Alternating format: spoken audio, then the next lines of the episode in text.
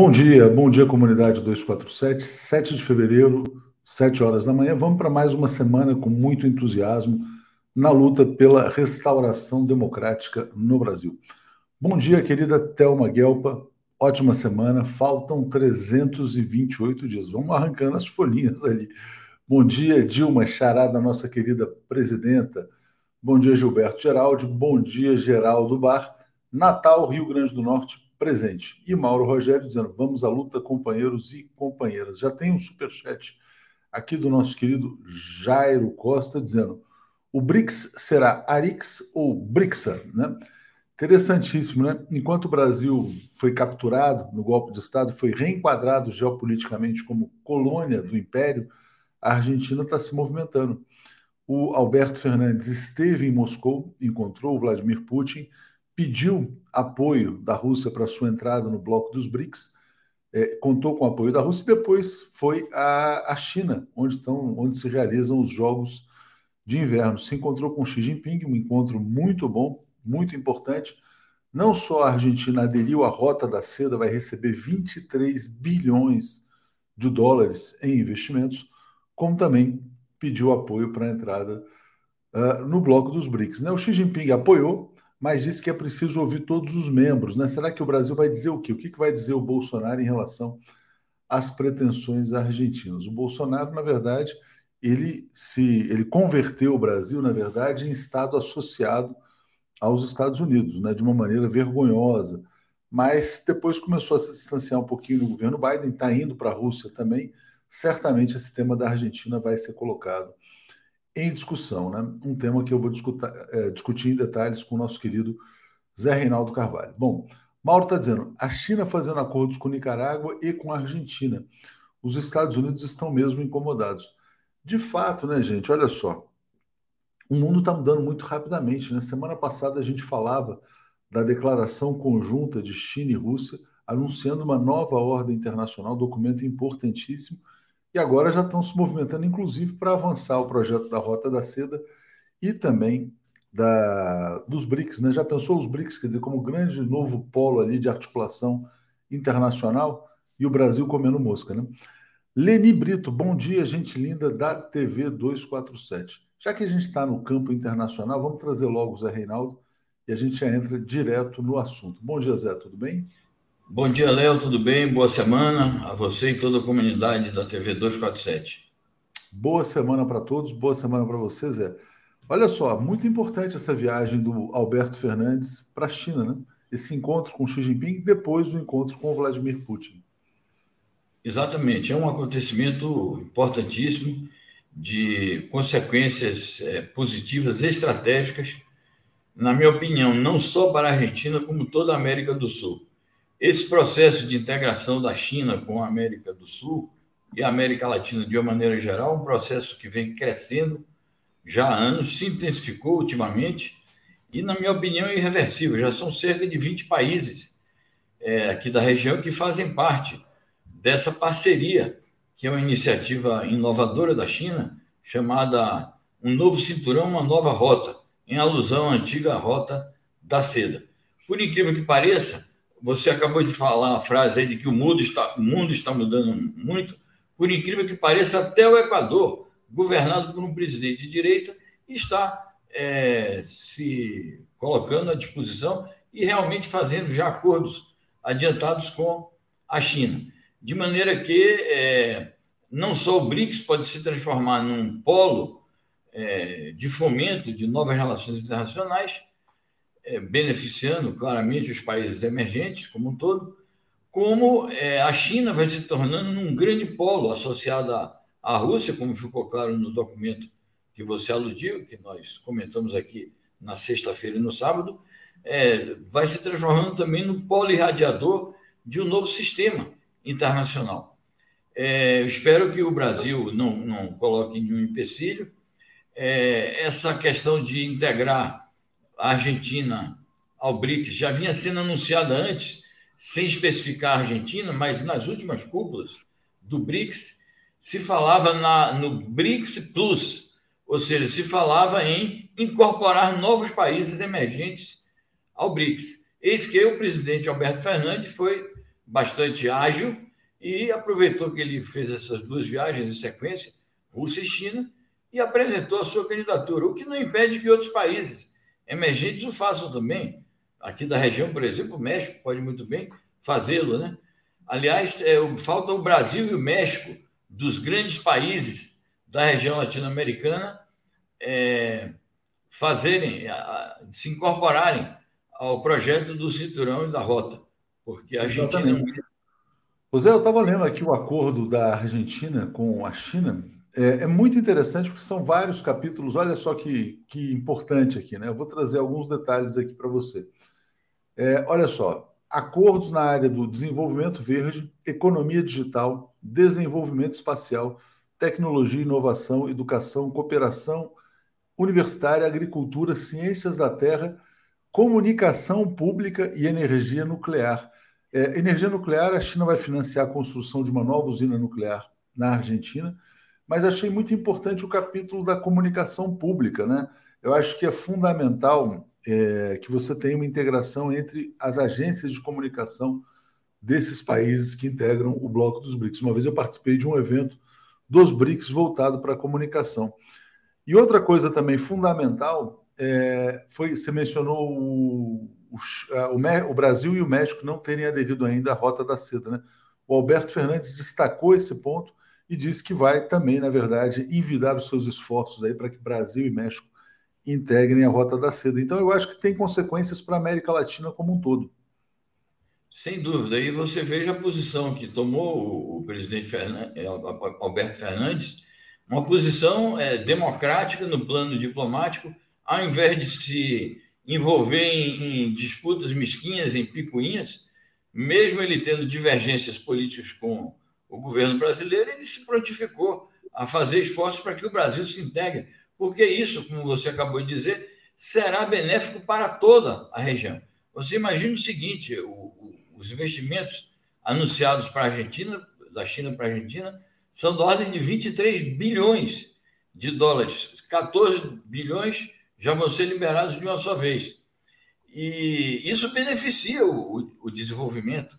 Isso vai beneficiar também o desenvolvimento regional. Vai beneficiar também outras escalas é, da integração regional, que é algo que também está um pouco encostado depois que os governos golpistas, a partir do Temer e agora do Bolsonaro, assumiram o, controle da situação aqui no nosso país. Porque antes, a palavra de ordem principal de política externa na questão econômica era o desenvolvimento compartilhado com a integração latino-americana. E para isso foram criados muitos mecanismos. É preciso lembrar também que entre esses mecanismos existe o Fórum China-CELAC, que é um fórum diplomático e político pelo qual passam as conversações visando a esse incremento de relações comerciais e econômicas. Então, é, é um anúncio que favorece, eu acho, o desenvolvimento das relações internacionais e o desenvolvimento econômico da nossa região. É, e a viagem do Alberto Fernandes terminou com uma visita a, a, um centro de inovação e tecnologia da Huawei, né, essa empresa tão atacada ali pelo Ocidente. Então, é, é interessante porque essa cooperação também passa pela questão da internet de altíssima velocidade. Arixon Cortez está dizendo: escolher outra via além da norte-americana é exemplo de lucidez política e autonomia de Estado. De fato, a Argentina é um, Brasil, é um país soberano. O Brasil deixou de ser um país soberano quando foi vítima do golpe de Estado. O Alberto Fernandes também fez uma colocação interessante. Ele falou que o peronismo é uma força política que tenta industrializar o país, mas que de tempos em tempos o desenvolvimento argentino é interrompido por golpes de Estado que impõem reformas neoliberais. Então tem uma semelhança muito grande com o que se passa no Brasil também. É, Zé, eu vou só compartilhar aqui uma imagem né, para as pessoas entenderem. Isso foi postado pelo André Roncalha, economista do Conexão Xangai. Esse mapa aqui é muito interessante. O principal destino das exportações brasileiras por estado. Né? Então, praticamente o Brasil inteiro tem como maior destino das suas exportações a China, Minas Gerais, Paraná, Rio Grande do Sul, todo o Centro-Oeste, ou seja, todo o agronegócio. São Paulo, Santa Catarina e Ceará têm os Estados Unidos como principal destino, assim como aqui é o Acre, né? É o Acre, é o Acre, né? O Acre e Venezuela, Amazonas. É... Venezuela também aqui, Amapá, Amapá agora estou ruim. Roraima, Roraima. Roraima, Roraima, Amapá, o Canadá, algum, é, na verdade você pega aqui, por exemplo, provavelmente alguma coisa vinculada à mineração, né? Quando você vê aqui Amapá. Mas então você tem assim, quer dizer, quase todos os, os, estados do Brasil têm a China como principal destino, alguns têm os Estados Unidos, alguns têm a Venezuela e alguns têm o Canadá. Então é curioso, né? Exato, mas mostra isso. O, o principal destino das exportações brasileiras já há algum tempo é a China, né? E isso favorece muito também a diversificação da nossa, das nossas exportações e das nossas parcerias. Agora, tem um outro aspecto aí, Léo, que eu não queria deixar passar em branco, é, nesse encontro do Alberto Fernandes com Xi Jinping, que é o aspecto político, é, geopolítico, no caso dos interesses estratégicos de cada um dos parceiros, né? é, o, a China fez uma declaração solene, oficial, portanto, de que é, apoia a reivindicação argentina de devolução das Ilhas Malvinas. As Malvinas são argentinas. Isso é uma palavra de ordem argentina há muitos anos, há décadas e décadas, e a, a China acaba de se manifestar a favor disto. Essa questão, de vez em quando, é colocada na ONU, Existe uma comissão de descolonização da ONU que trata de assuntos sobre o colonialismo, entre estes o tema das Malvinas, e há um ambiente internacional favorável a isto, mas a posição da Inglaterra é uma posição intransigente e dificulta. Mas eu ressalto a posição da China sobre isso. Em contrapartida, o Alberto Fernandes se manifestou a favor dessa que é uma das principais reivindicações da China nas suas relações bilaterais, que é o apoio ao princípio de que no mundo só existe uma China, o que implica é, não estabelecer relações com Taiwan, o que implica reconhecer que Taiwan é parte inalienável do território da República Popular da China e da unidade política desta república. Então, isso é muito importante. Ela tem colocado isso para todos os chefes de Estado, colocou para a Rússia, foi aceito. A Rússia colocou a questão da Ucrânia, da não expansão da OTAN, que também o, o Xi Jinping deu a reciprocidade. Enfim, são questões que merecem destaque porque têm implicações também no sistema político internacional. Com certeza. É, Euronews está dizendo aqui, ó, a China em expansão e o Império em franca decadência, exatamente. Então, vou só botar aqui na tela também, Zé, a notícia de ontem, mais importante, né, para o pessoal ter a dimensão. Quando o Alberto Fernandes é, anunciou essa notícia, também anunciou 23 bilhões de dólares como contrapartida a, a, entrada nesse projeto da Rota da Seda, né? que tem está tá alinhado com esse espírito que você mencionou do desenvolvimento compartilhado. Zé Reinaldo, olha, olha só, vamos mudar de tema ainda na China, só para passar por um assunto que a gente comentou aqui no passado, o assunto daquela tenista chinesa, né? Que foi, na verdade, o caso muito citado pelo Ocidente, porque falava de uma suposta é, agressão sexual que envolvia um dos dirigentes do Partido Comunista Chinês e ela retirou, ou na verdade não é que retirou as acusações, ela disse que jamais fez qualquer acusação. Então passo para você falar a respeito. É isso. É, é a, a, notícia é veiculada por uma agência ocidental, a Reuters. É, ela deu entrevista a um jornal francês e esclareceu tudo. É uma reviravolta no caso, no sentido de que é, ficou claro que houve um alarmismo por parte da mídia ocidental e alguns governos também, houve várias ameaças à China e uma série de especulações de que a segurança dela estaria em risco e que o governo chinês teria dado sumiço nela. Ela se encontrou, já naquela altura, de novembro para dezembro, ela, ela teve uma reunião virtual com o, o chefe do Comitê Olímpico Internacional, explicou que ela estava bem, que não era nada disso, e agora ela se encontrou com ele é, pessoalmente também, e é, teve esse encontro com a mídia internacional e explicou a situação. Ela própria disse isso foi um grande mal-entendido e eu espero então que o tema seja dado por encerrado é, e pronto, a vida que segue, ela explica lá que teve relações consensuais e, e, não foi agredida em nenhum momento e que jamais ela, ela fez essa, essa denúncia né, de que teria sido agredida sexualmente. Então, me parece que é satisfatório o que ela disse. Vamos lá, então vamos avançar, vamos passar para outros temas aqui, Zé. Olha só, vou continuar ainda na questão da China, porque tem uma notícia sobre os Jogos de Inverno. Antônio Guterres, secretário-geral da ONU, elogiando a organização dos Jogos Olímpicos. Né? Aliás, é, como é um evento internacional, o Xi Jinping aproveitando para fazer vários encontros como esse que aconteceu com Alberto Fernandes. Passo para você falar sobre os Jogos também, Zé, e como foi na sexta-feira a declaração conjunta Rússia e China para você falar sobre a importância daquele documento. Né? Muito bem. Essa declaração do Antônio Guterres vem na, na mesma linha do que já tinha dito o presidente do COI, o Comitê Olímpico Internacional, o COC, né? É, Bach, Thomas COI, COI, COI. Do COI, né? Comitê Olímpico Internacional. É, falo o nome dele, é Thomas Bach, algo assim, o nome do presidente do COI. Então, vem na mesma linha do que ele disse, é, no sentido de ressaltar a boa organização do evento e todo mundo deve ter acompanhado aí os noticiários, as agências todas, os canais de TV mostraram a, como foi magnífico aquele, aquela cerimônia de abertura e é, a importância estratégica que tem esses jogos para os esportes e para fomentar também o congressamento entre nações, contrariamente a essa atitude hostil dos Estados Unidos de dizer que ia promover uma uma, um boicote diplomático, algo que, na minha opinião, fracassou. Mas é, ressalta-se também na declaração do Antônio Guterres, secretário-geral da ONU, ressalta-se o fato de que ele é, menciona como algo auspicioso o fomento do esporte na China. Imaginem que a China mobilizou 300 milhões de pessoas na prática dos esportes de inverno.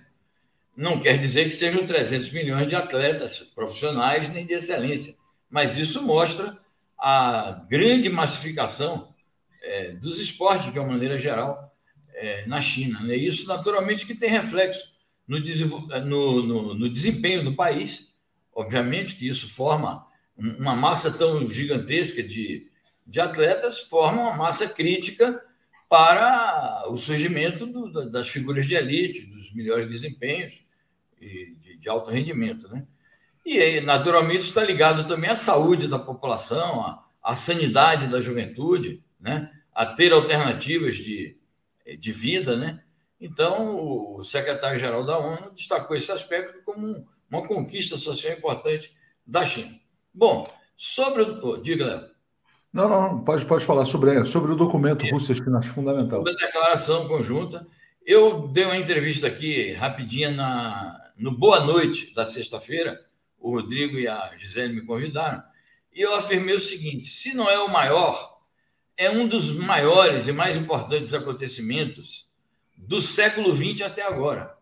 Por que na minha, e por que, que eu digo isso? Porque esse encontro é, e essa declaração, nos termos em que ela foi vazada, né, nos termos em que ela está escrita, é, os conceitos que estão ali colocados, essa declaração ela é fundadora, na minha opinião, é um documento fundador de um novo sistema político internacional.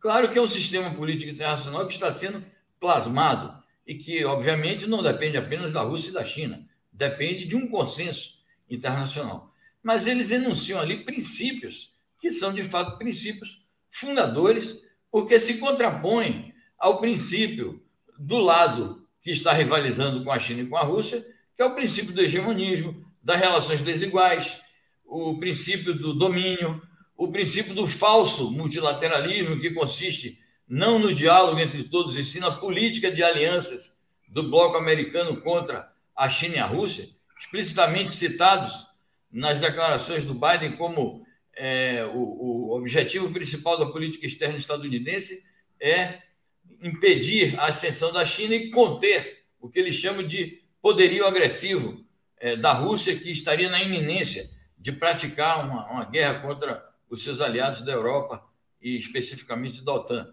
E no caso agora de um país vizinho da Rússia, que, é a Ucrânia. Então, nesse sentido, eu coloco isso, que é, tem essa importância estratégica e fundadora de um novo sistema internacional. Além disso, tem um aspecto bilateral. Quer dizer, na medida em que os Estados Unidos colocam a China e a Rússia no alvo, esses dois se aproximam. Isso é um, é um reflexo automático, quase, Não poderia deixar de ser assim. E essa aproximação deles se dá no novo nível. Eles chegam a dizer é uma, é uma aliança da nova era.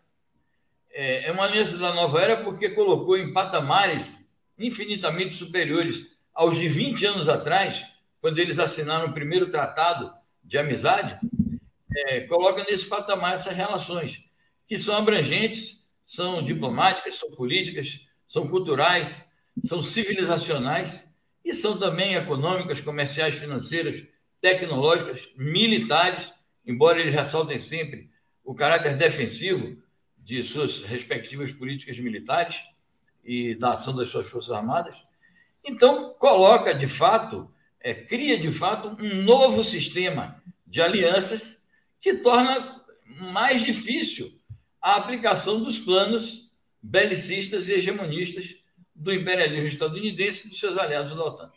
Vamos falar sobre isso já. Eu só quero pegar como gancho esse comentário aqui de Hokai de Samba, está dizendo: ó, até parei de assistir a Deutsche Welle para assistir a RT. Aconteceu um fato muito interessante no fim de semana, Zé. Como é, as autoridades alemãs bloquearam o acesso ao canal russo RT na Alemanha, a Rússia reagiu e também bloqueou o acesso à Deutsche Welle na Rússia. Então, é, a frase da Maria Zakharova, que é porta-voz do Ministério das Relações Exteriores, é para cada ação vai haver uma reação, quer dizer, então eles estão numa linha bem bateu, levou, né? Nelson Alves chegou como assinante, agradeço muito, e o Cadu Lacerda dizendo: a base do mundo multipolar é o respeito às nações, né? Que é uma coisa que muitas vezes falta no Ocidente. Então eu vou trazer aqui, Zé, essa notícia aqui para você comentar. Olha só. Tensão com a Rússia pode levar a OTAN a construir um gasoduto na, na Europa. O gasoduto da Rússia para a Alemanha está praticamente pronto atende aos interesses da Rússia, atende aos interesses da Alemanha, que busca energia barata para manter a sua produção industrial. De repente, o Ocidente de, descobre que não pode haver parceria entre Rússia e Alemanha e implode esse projeto. E agora estão falando em fazer um novo gasoduto. Eu vi uma declaração do Joseph Borrell, Borrell né, que é o responsável pela política externa da União Europeia, está dizendo: olha, a Rússia está mais preparada para enfrentar sanções do que a Europa para ficar sem energia. Então, passo para você falar a respeito disso. Perfeito. Antes de comentar isso, eu quero me remeter à notícia anterior do, do contencioso aí do Welle Russian Today, que tem tudo a ver com aquela reivindicação lá que fez o Fernandes na questão da comunicação. Na verdade, não é nem a reivindicação, acordo. Fez parte do acordo com a China a questão da comunicação pública. A Deutsche Welle é uma agência pública da Alemanha, a Russian Today também é pública da Rússia. Então, de fato, é, apesar de todo esse monopólio dos meios de comunicação privados, entram em cena grandes agências públicas, e se isso for levado a efeito, essa aliança no, no âmbito do BRICS, é, vai mostrar também uma capacidade de reação coletiva desses países a esses tipos de arbitrariedade que os países imperialistas ocidentais praticam também nesse campo. É isso que está dito aí. É, o, Nord Stream 2 está realmente pronto ele só falta entrar em funcionamento. E, de fato, a Alemanha e a Europa não têm condições de prescindir desse gás russo, e eu duvido que eles vão prescindir. É, esse anúncio que a OTAN está fazendo de que poderia construir, não é algo que já esteja positivado, né? poderia construir um gasoduto, a notícia alude a um, uma fonte de gás da Argélia e o gasoduto seria ligado à Espanha e a Portugal.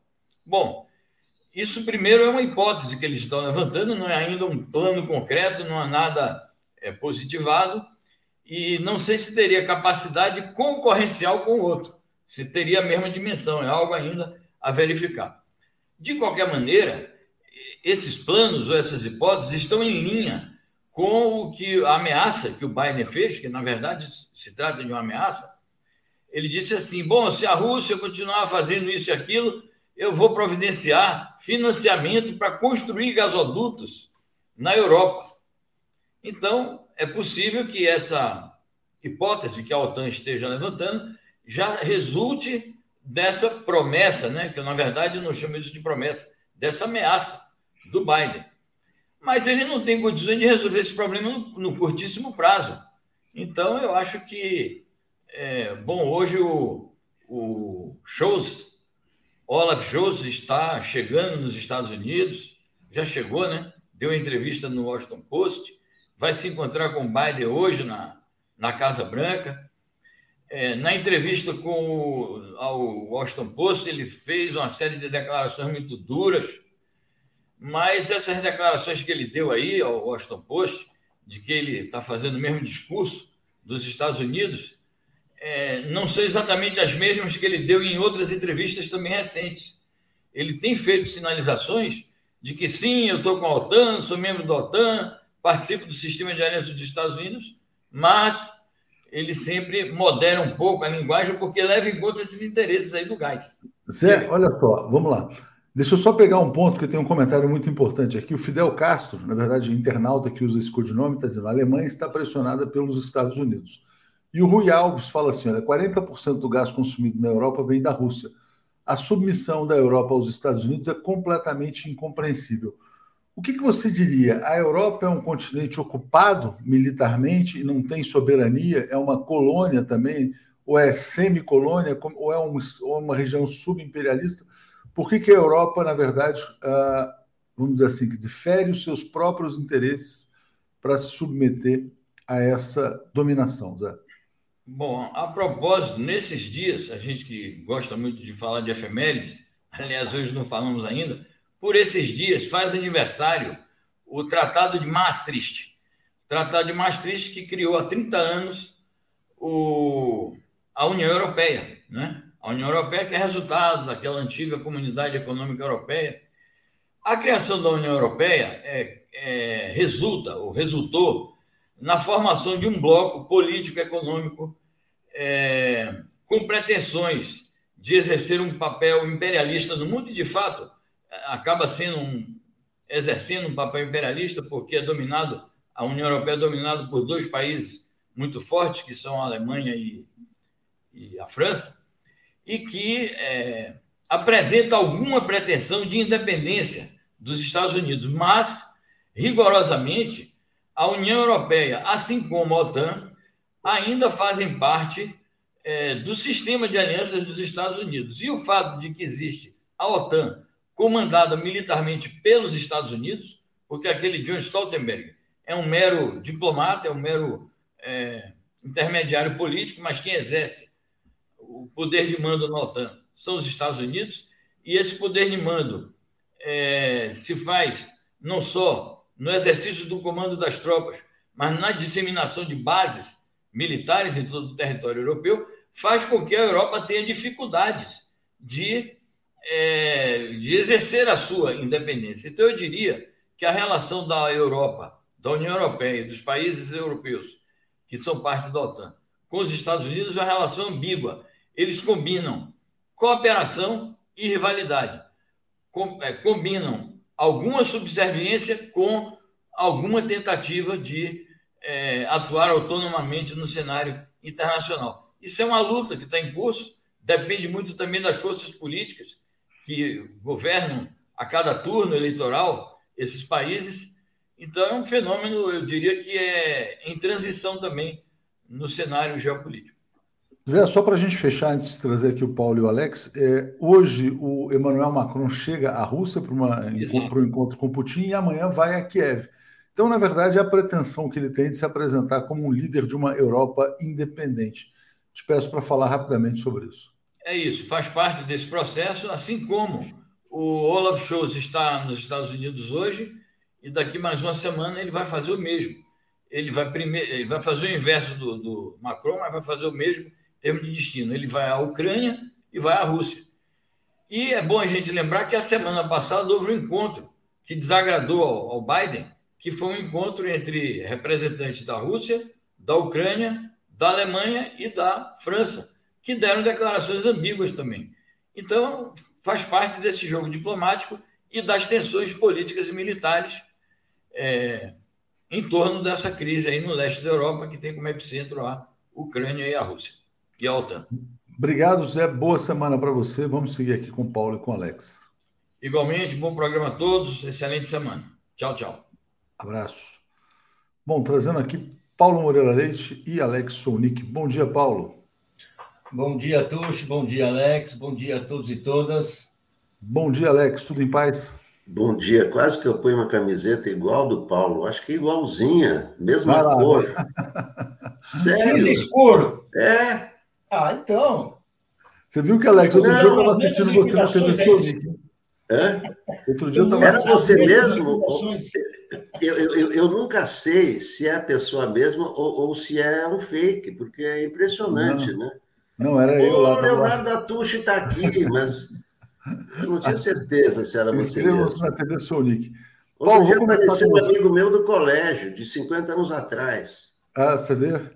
Olha só, Vitória Pureza, Paulo, está dizendo assim: Dali Argentina. Qual a importância, na sua opinião, dessa entrada da Argentina?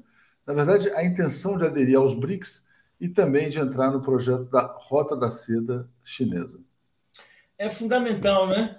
Porque fundamental, em primeiro lugar, para a Argentina, porque a Argentina é um país assim que uh, necessita de abrir mercados, de abrir perspectivas e uh, entrar nos BRICS vai dar para ela uma oportunidade de exportação, de intercâmbio comercial que ela não tem e vai fazer com que ela saia dessa área uh, do comércio internacional que é dominada pelo imperialismo. Ela vai poder ter relações, relações de, exportação, dispor de outras eh, eh, de acesso, inclusive meios de financiamento e tudo isso, que, que, que, que o, o, as organizações internacionais criadas pelo imperialismo depois da Segunda Guerra e, e, e paulatinamente distorcidas, transformadas em instrumentos de dominação, não oferecem. E é um grande exemplo para o Brasil.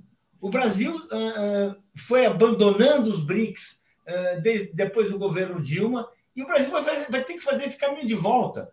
O mundo necessita de um polo alternativo ao, aos polos do império. E esse polo alternativo foi construído pelos BRICS, que, cuja formação o Brasil teve um papel fundamental. E o Brasil tem, deverá retornar, precisará retornar o quanto antes. Ou seja, estamos falando de uma possível vitória do, da candidatura Lula, que vai colocar, vai dar para ao, ao mundo uma um polo diferente, um oxigênio que eh, eh, eh, as organizações internacionais não oferecem. Elas oferecem apenas a exploração cotidiana de povos, eles controlam o mercado conforme os, seus, conforme os interesses das potências, aquilo que nós sabemos. Os BRICS são essa possibilidade de um mundo alternativo, então é muito importante isso. E parabéns, Argentina, por, esse, por, essa, por essa iniciativa. Parabéns, Argentina. Alex, a Argentina se mexendo, né? E o Bolsonaro vai para a Rússia. Aí tem um detalhe interessante nisso, que é o seguinte: o Vladimir Putin recebeu com entusiasmo o pedido do Alberto Fernandes para ingressar nos BRICS. A China foi cautelosa, disse que apoia, mas falou que é preciso ouvir todos os países. Então vamos ver o que, que dirá o Bolsonaro em relação a essa demanda argentina de ingressar nos BRICS e como é que você vê esse movimento também. É, o Bolsonaro é, praticamente rompeu com o BRICS, né, ao, ao, brigar com a China. Né? Onde é que já se viu você fazer parte de um bloco, aí você, você boicota, você xinga, você sabota o, é, um componente importantíssimo do bloco, como a China. Então, é o, o Bolsonaro, né? Bolsonaro é, rompeu, rompeu com o BRICS, né? Isso é uma, mais uma estupidez da, da política da diplomacia brasileira. Né? A diplomacia brasileira, não, nesses anos, nesses anos do, do, do, Bolsonaro, ficou completamente perdida. Daí ele vai, ele vai à Rússia, né? O que, que ele vai dizer? O que ele tem a dizer, né? O que ele tem a dizer ao Putin? O que ele tem a dizer é, é, é um é, ou, ou, ou, ou, será usado por Putin, né? Para dizer assim, olha, o, é, o Bolsonaro está aqui do meu lado contra a Ucrânia, né? É, ou então vai, vai fazer, vai fazer, vai, vai comer farofa em Moscou, quer dizer, é, é uma, é uma viagem que, que não tem, que não faz nenhum sentido, né? Talvez faça para para a plateia dele aqui, diz ah, o, o Putin, né? Aquela, é, o Putin é, o, é aquele masculino, né? Aquele cara que né, exibe a sua, sua força, a sua virilidade e tal, que o Bolsonaro também fica nessa coisa assim, né? né essa identificação né? Com, né? e não, não, passa disso, né? quer dizer, do ponto de vista político político, geopolítico, não significa nada, né? que o Brasil está sem governo. Né? O Brasil não, não, não, não, se pode falar de Brasil no mundo hoje, né? por causa do, da, do, dos seus governantes. Né? Então, o Brasil só vai começar a existir para o mundo a partir de 2023, né? Importante claro. você falar isso, quer dizer, porque havendo a vitória do ex-presidente Lula em 2022, certamente a Argentina será recebida com entusiasmo nos BRICS. Não só a Argentina, como o México, outros países, na construção do mundo multipolar. Né? Bom, Carlos Augusto Bonis Cruz fala assim: a China é paz e desenvolvimento, Estados Unidos, guerra e ditaduras. Quanto perdemos com a subversão? Quantos investimentos? Fome, pandemia, morte? Concordo plenamente com Carlos Augusto. O agente estadunidense no Brasil, Sérgio Moro, promoveu a destruição da economia brasileira, destruiu 4 milhões e meio de empregos, é o principal responsável pela volta da fome no Brasil. Estou falando do Sérgio Moro, evidentemente. Todas essas pessoas é, que estão pedindo dinheiro na rua, que estão passando fome, isso tem uma conexão direta com o golpe de Estado, com a quebra das construtoras, com a mudança na política da Petrobras, que foi o objetivo da operação conduzida por ele. Né? Bom, Cláudio Alves está dizendo de que adianta Bozo ir à Rússia agora, né? O que ele vai fazer também? Eu acho que ele está completamente perdido. Você tem algum pitaco, Paulo, sobre essa viagem do Bolsonaro à Rússia? Olha, eu acho que o Bolsonaro está completo. É, é uma diplomacia que foi pro, acabou no poço, né? Porque, vamos dizer assim, com, com o governo norte-americano ele não tem nenhum diálogo. Uh, na Europa, a gente viu que a Europa, o diálogo que a Europa procura é um diálogo com o Lula. A viagem do Lula deixou isso muito claro, relações produtivas que podem trazer alguma coisa. O isolamento dele é também, ele vai para a Rússia, é aquela coisa de que não, não, tem que fazer nada, não, não tem o que fazer, eu acho mesmo, eu não consigo ver. E vai ali achar, mostrar alguma coisa, ver, mas eu não vejo nem, nem, nem, nem da parte do, do Putin nenhum grande interesse do Bolsonaro, até porque o Bolsonaro é o chamado pato manco, ele está em fim de governo, nenhum, contra, nenhum acordo que você fizer com ele vai ter duração, os acordos entre países são pensados e programados para durar décadas. Isso aí que nós estamos vendo é nada, é uma viagenzinha. Né? Eu, eu, realmente é, é, difícil compreender, a não ser assim, uma manchete, um assunto no jornal, uh, mas eu não vejo consequências. É, deixa eu ler esse comentário aqui do Darwin dizendo assim: ó, a Argentina no BRICS não tem nada a ver, vai descaracterizar, precisa criar um bloco que tenha certa lógica interna.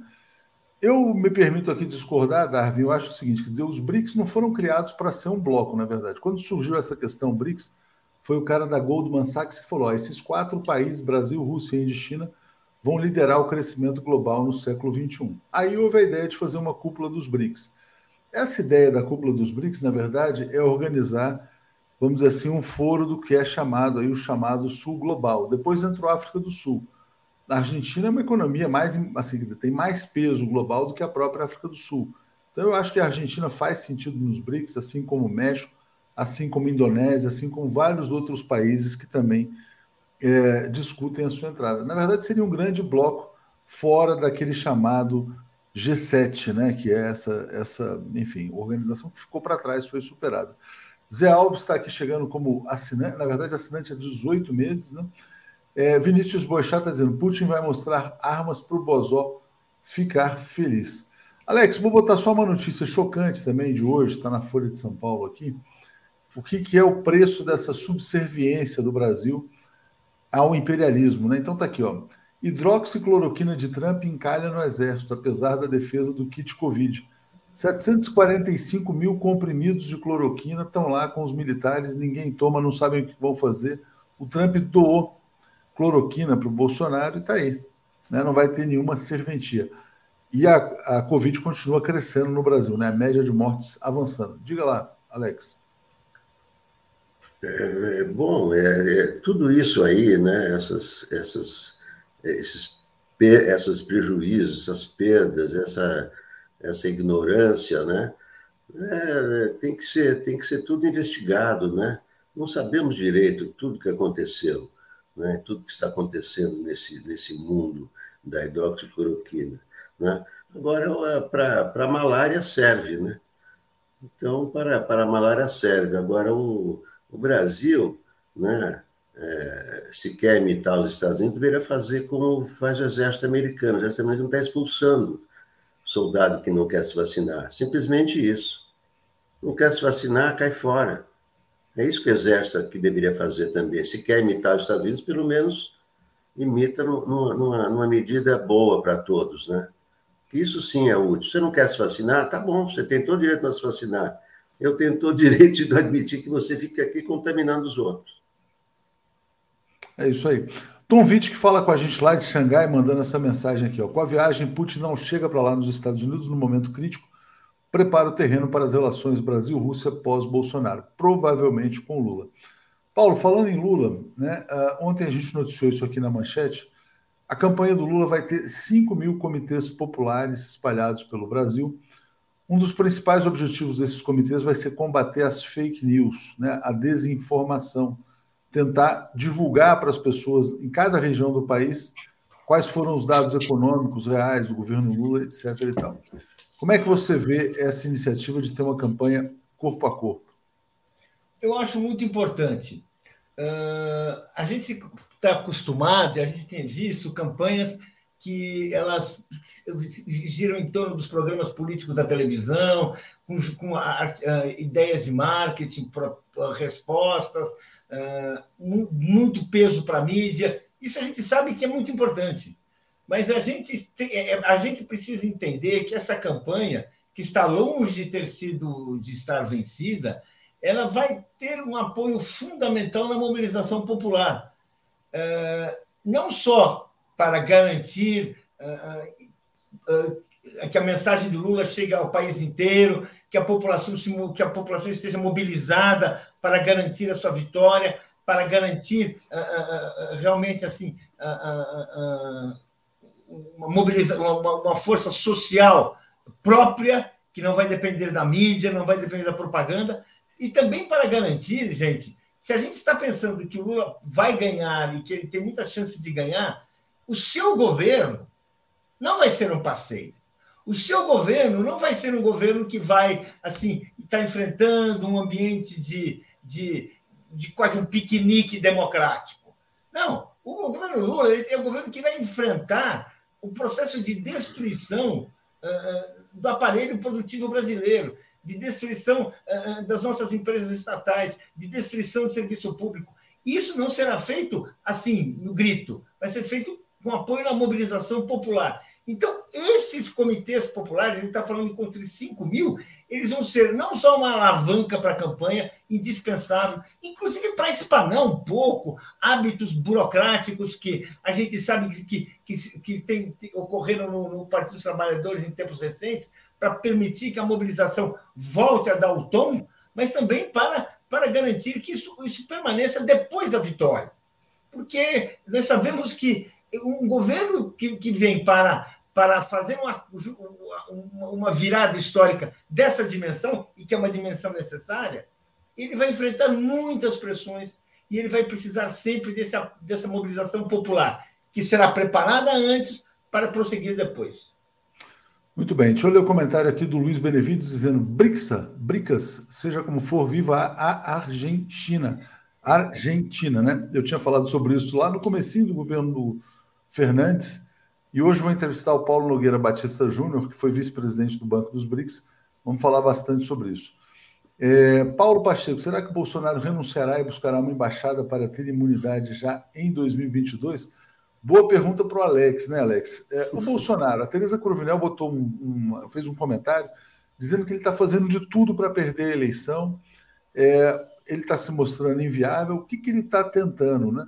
Ciro Nogueira hoje disse o seguinte: quer dizer, olha, não tem dúvida de que haverá o segundo turno Lula-Bolsonaro e vai ser uma disputa de rejeições. O menos rejeitado vai ganhar, diz ele. Né?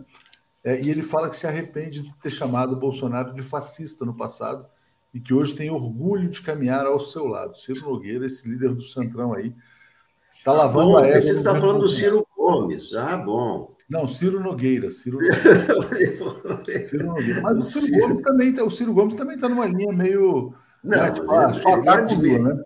Mas ele acha que o segundo turno é ele, né? Não, não, você sabe, ele, ele sabe que não vai, mas, mas diga, Alex. É... Bolsonaro. Não, é... não, é o seguinte, eu não, não acho que o Bolsonaro quer perder. Claro que ele quer ganhar, porque não é só o Bolsonaro, é o governo todo, é o Centrão, é muita gente mobilizada. Ele não quer perder, mas é o, é o, é o jeito dele, né? Como é que você vai, né? Como é que você vai entender um sujeito com perfil psicopata? Não dá para entender, né? Isso aí é um caso médico. Nem os médicos conseguem entender essa, essa, essas mentes, né? Você vê ele é, come farofa, ele sai de moto, ele passa o domingo, quer dizer, o domingo, um presidente da República, numa situação que está o Brasil, de Covid, de inflação, de, de desemprego, as pessoas dormindo na rua, passaria o domingo fazendo o quê? Discutindo os problemas brasileiros. Ele passa o domingo passeando de moto. Então, ele tem esse perfil psicopata, que você não consegue entender, que o mundo não entende, só rejeita. Quer dizer, só há uma, há uma rejeição. Agora, é, ele quer ganhar a seu modo. É evidente que ele quer ganhar a seu modo, né? Mas esse, esse, esse é o modo dele, né? É um modo que é, o Brasil não aceita, né? Isso, isso mostram todas as pesquisas. Embora tenha esse grupo de gente que ainda apoia, mas a maioria tem repulsa a tudo isso, né? A maioria não conta os dias para que isso acabe. Né? Agora, o, o governo se movimenta para ganhar, evidente. É, até agora, o Ciro, o Ciro Nogueira não, não, não quer perder, ele quer continuar né, em 2023 ali na posição dele, de vice-rei do Brasil. Claro que ele quer continuar ali, claro que o Lira quer continuar ali, claro que, todo que todo esquema do Bolsonaro, o Braga Neto quer ser o vice. Então, não, não vejo, ele não está lutando para perder, vai renunciar, não é. Quer dizer, é, é, sempre com, com, esse detalhe. A, a mente, como é, de, perfil psicopata como a dele, é incompreensível. É, Chey Namacaria está dizendo a definição psíquica exata do Bozo é paranoico, né? É, e tinha aqui também um outro comentário que eu já vou ler rapidinho aqui, é, falando em Brix, uh, Brix, Brix, Brimax, Dali Oliveira, saudando aqui a chegada da, na verdade, a tentativa da Argentina de entrar no bloco dos BRICS.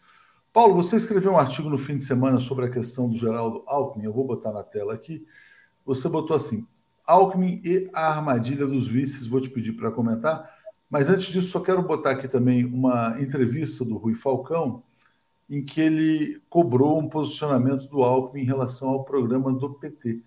O Falcão foi presidente do Partido dos Trabalhadores e falou o seguinte: olha, está dizendo, aguarda um posicionamento em relação às bandeiras tradicionais do Partido dos Trabalhadores. É, qual é essa armadilha que você aponta no seu artigo e por quê, Paulo? Olha, eu aponto essa armadilha, é uma coisa que, se a gente olhar a história brasileira, especialmente uh, dos últimos 50 anos, de 1950 para cá, né?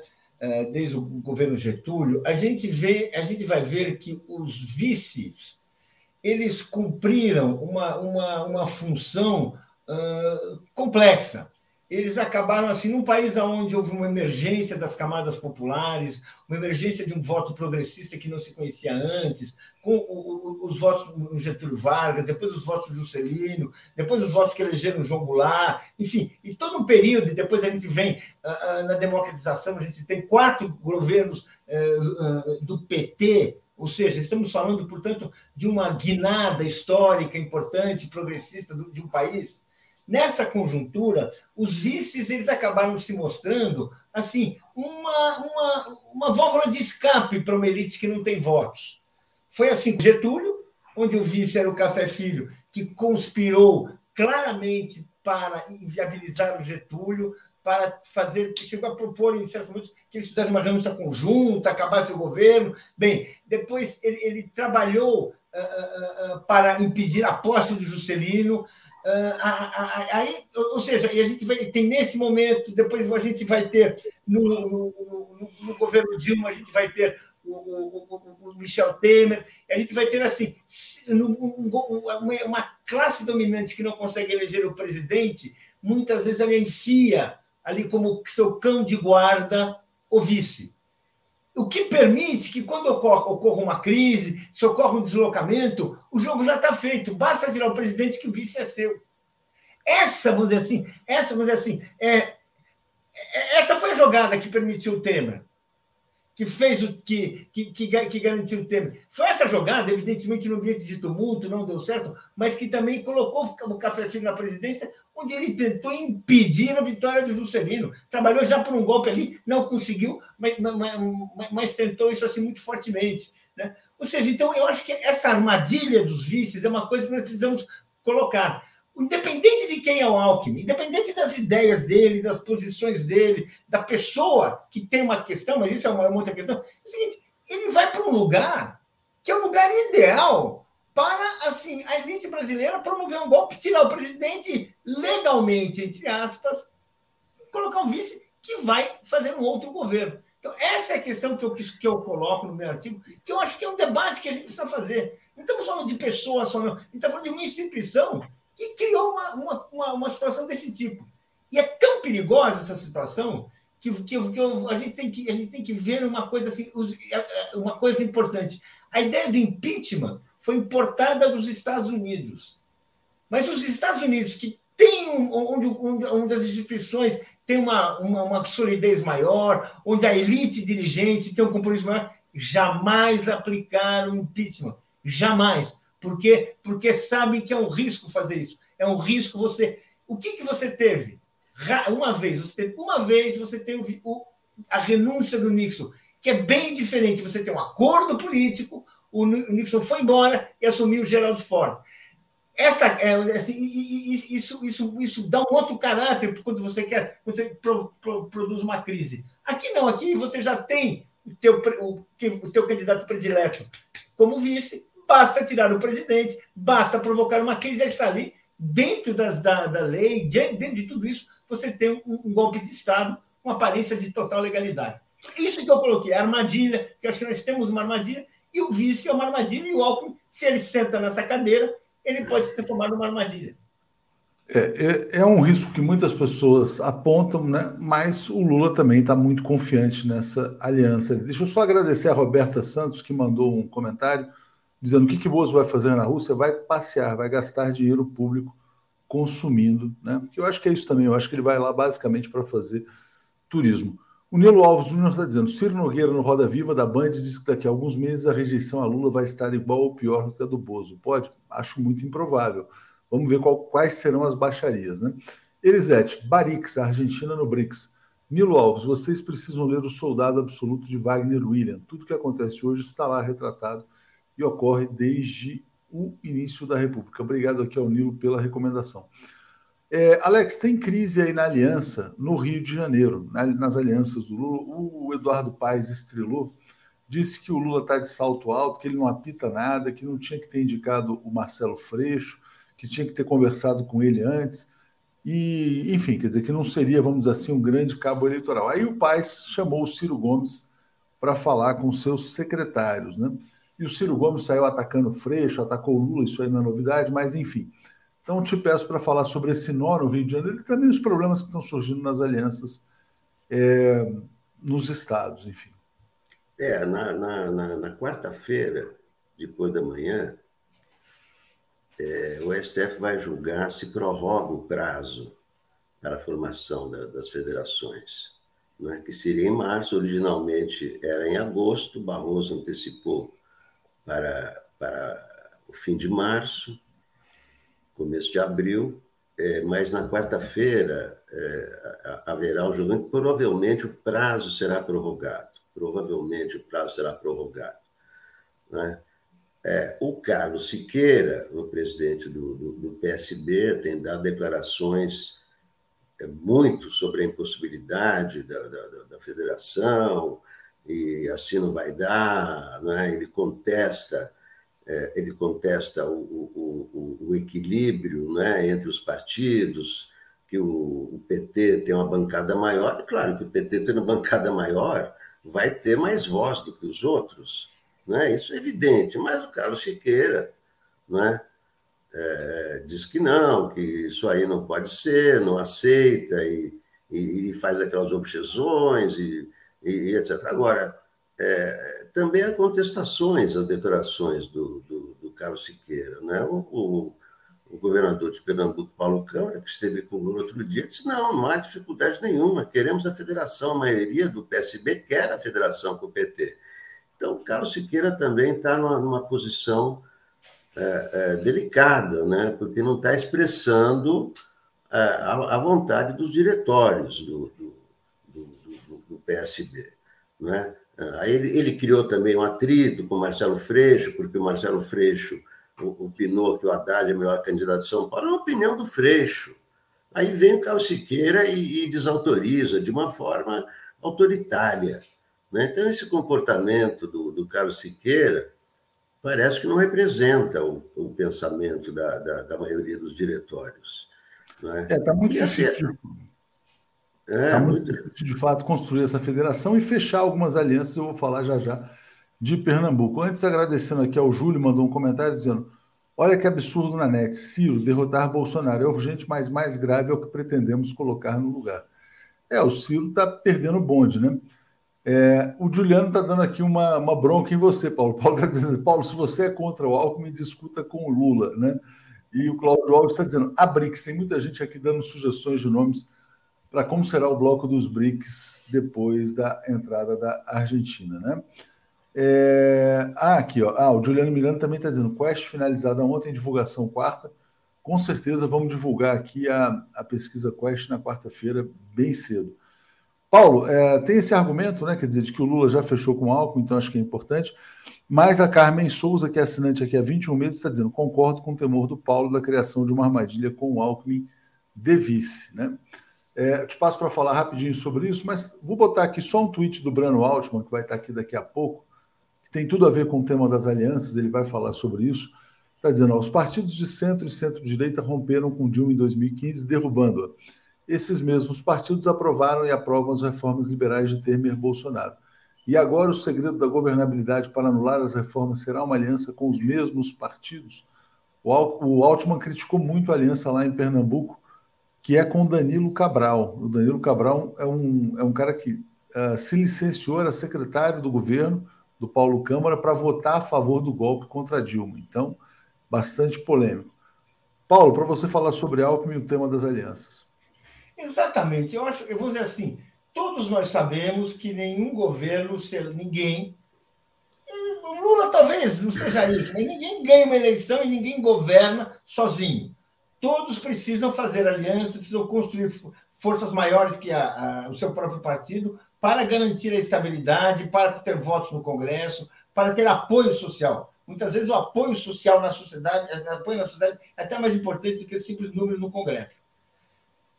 Nós sabemos disso. Agora, é, é, essa, é, essa gana com que o partido, o PT e mesmo estão indo para fazer, estão avançando para fazer alianças, para aceitar colocações do Carlos Siqueira, do PSB, pode acabar criando, sim, problemas mais para frente. Porque essas pessoas, é, assim, uma, as pessoas têm uma história. Se a história política delas não é incompatível com aquilo que você imagina, é, que você espera que elas façam no governo, gente, é o caso de pensar se é isso mesmo, se é assim mesmo, se você não está ah, realmente assim ah, se deixando iludir pela vontade de, de, de, garantir um acordo, de garantir um apoio, ganhar a eleição de qualquer maneira, mas que depois você não vai ter uma sustentação. E vamos dizer, nós não estamos inventando um candidato. O nosso candidato é o, o presidente mais popular da história do Brasil. É o sujeito que, que no voto ele ganha a eleição sozinho. Não é isso que eu estou propondo, mas ele tem todas as condições de fazer escolhas seguras, de fazer escolhas assim que realmente vão lhe dar uma sustentação maior e, e, que eu acho muito importante, que a gente viu que isso é importante, fidelidade nas horas difíceis. Porque nas horas fáceis todo mundo é teu amigo. A Dilma foi saudada, era a presidente mais popular do Brasil, havia tudo aquilo assim, olha, nossa. E nas horas difíceis, quando a coisa pode complicar. Então, é isso, e, e, e vamos, e vamos lembrar, o próprio Lula, no, no primeiro mandato, quando, come, quando começou a conspiração do, do, do mensalão, teve que o Lula ir para a rua. O Lula chamou a sua mobilização popular porque os seus aliados de gabinete não estavam assim tão leais quanto se poderia imaginar. Inclusive, parte da traição vinha de antigos aliados como Roberto Jefferson. É isso aí, Paulo. Deixa eu ler comentários aqui. Vou trazer só mais um tema aqui antes de trazer o, o Breno com a Daphne, eles já estão aqui na sala de espera rapidinho. É, olha só, é, o Guilherme Amorim dizendo: vocês deveriam parar de questionar vices, defender PEC para que os vencedores sigam conteúdo programático, vencedor da eleição sob pena de inelegibilidade. Boa ideia, né? E Marcelo Lima defendendo aqui o contrato para vice de Lula.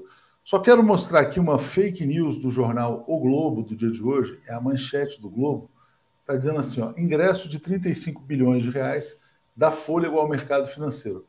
Até aqui é verdade, mas dentro da matéria eles estão dizendo o seguinte, quer dizer, que essa valorização do Brasil, queda do dólar, tal, alta da bolsa, não tem nada a ver com o cenário político, que o cenário político seria um risco, né?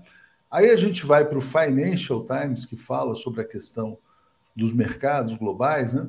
E o Financial Times, na verdade, diz que o que está puxando o Brasil hoje é a mudança no cenário político. Né? A possibilidade de que o Brasil volte a uma certa normalidade. Vou ler aqui um trecho da matéria do Financial Times, está dizendo: olha, ressurgimento de Luiz Inácio Lula da Silva oferece aos investidores motivo de otimismo, está escrito lá. Então, não acreditem no Globo, acreditem mais. Embora o Financial Times também seja imperialista, golpista, etc. e tal, eles fazem uma leitura mais isenta nesse momento. Alex, é isso, só para a gente fechar esse comentário, né? Na verdade, a possível volta do Lula ajuda até os mercados, né? então acho que isso aí é uma coisa importante. Diga lá, Alex. É, isso é, é, é a visão da Europa, né? E a visão do Globo, que é parcial, né? O Globo não gosta do Lula, esse é problema dele. O Financial Times tem a visão né, lado de fora sobre o Lula, que é a visão correta. Né? Agora, é, só, só para dar um só para dar um contraponto, é, vice-presidente não dá golpe. Quem dá golpe é o presidente da Câmara. Quem, quem deu o golpe na Dilma foi Eduardo Cunha, que tinha os votos. O Temer não mas tinha, os votos. Lá, né? Tinha o Temer lá, que era do esquema. Mas, mas quem, tinha, quem, quem, quem amarrou os votos, quem comprou os votos, foi Eduardo Cunha. Então, o problema é o presidente da Câmara, não é o vice. Como o Lira. O Lira, por exemplo, tem 300 votos. Ele pode usar esses 300 votos tanto para segurar o Bolsonaro, como para mandar o Bolsonaro para casa. Então, o ponto-chave, o, o, grande problema é que o, o, o PT não conseguiu ganhar a presidência da Câmara. Aí ele ganhou o inimigo, que era o Eduardo Cunha. Então, o papel-chave não é o do vice-presidente. O papel-chave é o do presidente da Câmara dos Deputados. Atushi, eu queria só fazer um desafio. Alex, vamos convencer a Gisele a colocar esse ponto em discussão hoje à noite, porque há muito o que falar, tanto da sua parte quanto da minha. Eu acho que a gente pode continuar uma discussão mais, mais, mais mais animadora, mais, com mais então, dados. A noite continua. A noite continua a questão dos vices, Câmara dos Deputados e possível tá bom, tá, é, é, lógico. Estamos no fim do programa agora, claro. Não bater boca, não vai valer a pena. É se a gente não, uma... mas nem quero bater boca não, com não, você. Não, Imagina, tá, tá. não leva não, nada a gente eu, bater boca.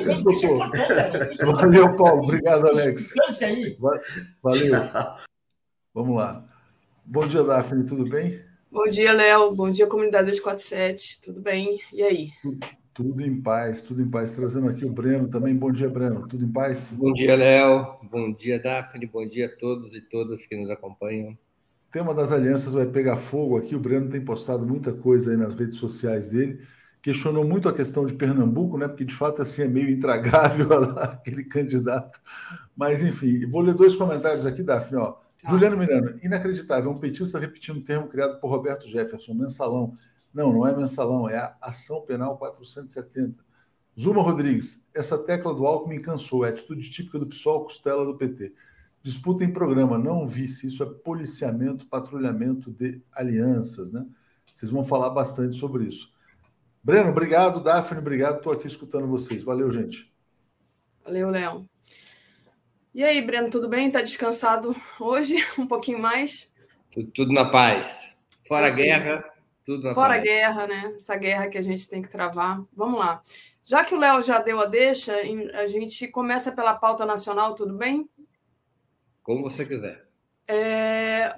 Bom, vamos começar pelo básico, né? É... Parece que vai ter uma reunião da Executiva Nacional hoje, se não me engano. É... Eu queria que você falasse um pouco dessa reunião. Procede essa informação? Vai ter reunião da Executiva Nacional? O que, que pode Sim. ser decidido? É, vai, vai, segundo está convocada, haverá uma reunião da Executiva Nacional do PT hoje. Provavelmente será a primeira vez que essa instância discutirá é, de uma maneira mais detalhada as negociações sobre a formação de federação com o PV, o PCdoB e o, e o PSB. Né? Então, é uma reunião importante, porque até o presente momento as instâncias partidárias não se pronunciaram sobre esta etapa atual das negociações, que já incluem é, certas, certos pactos a respeito de como será formada a direção da federação, quantos integrantes cada partido terá, qual será a regra de formação de maioria, etc. É? Então, vai ser a primeira vez que um informe será prestado pela presidenta do partido, Gleisi Hoffmann, à Executiva Nacional, e é possível que a Executiva Nacional já tome alguma deliberação ou encaminhe a deliberação para a próxima reunião do Diretório Nacional. Haverá também uma discussão, segundo eu pude apurar, haverá também uma discussão sobre qual é a instância do PT que pode decidir sobre federação. Se basta uma decisão do Diretório Nacional ou se é necessário que um encontro nacional delibere a esse respeito na minha modestíssima opinião, é tão importante esse tema da federação que o que deveria haver seria um plebiscito interno, que todos os filiados do PT pudessem votar a esse respeito, se aceitam ou não essa federação. Não é uma decisão qualquer, não é uma decisão que se circunscreve a uma aliança eleitoral. É uma, uma, uma estrutura nova, essa federação, com duração mínima de quatro anos e com a composição de uma direção que pode representar importantes freios ao Partido dos Trabalhadores. Então, isso tem que ser analisado com muita propriedade, e mais do que ser analisado com propriedade, penso que é fundamental que se posicione a, a, militância do PT, os filiados do PT a esse respeito. Tá? Afinal de contas, quem se filiou no PT se filiou a um partido.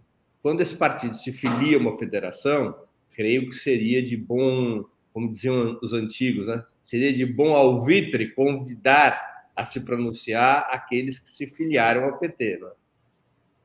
Perfeito, quer dizer, é uma decisão que é uma decisão para muito tempo, é uma decisão do futuro. Aí eu pego aqui o comentário da Almeri Guerra, que diz: em Pernambuco vou votar nulo para governador, porque muitas coisas estão aparecendo, né?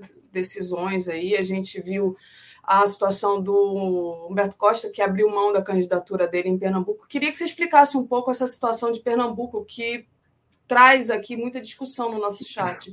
Olha, é, só é possível explicar Pernambuco pelo quadro nacional. Há uma decisão do ex-presidente Lula, da, da, da presidente Gleisi, da maioria da direção do partido, de constituir uma aliança, com ou sem federação, de constituir uma aliança com o PSB. O PSB tem exigências para essa aliança ou para a federação.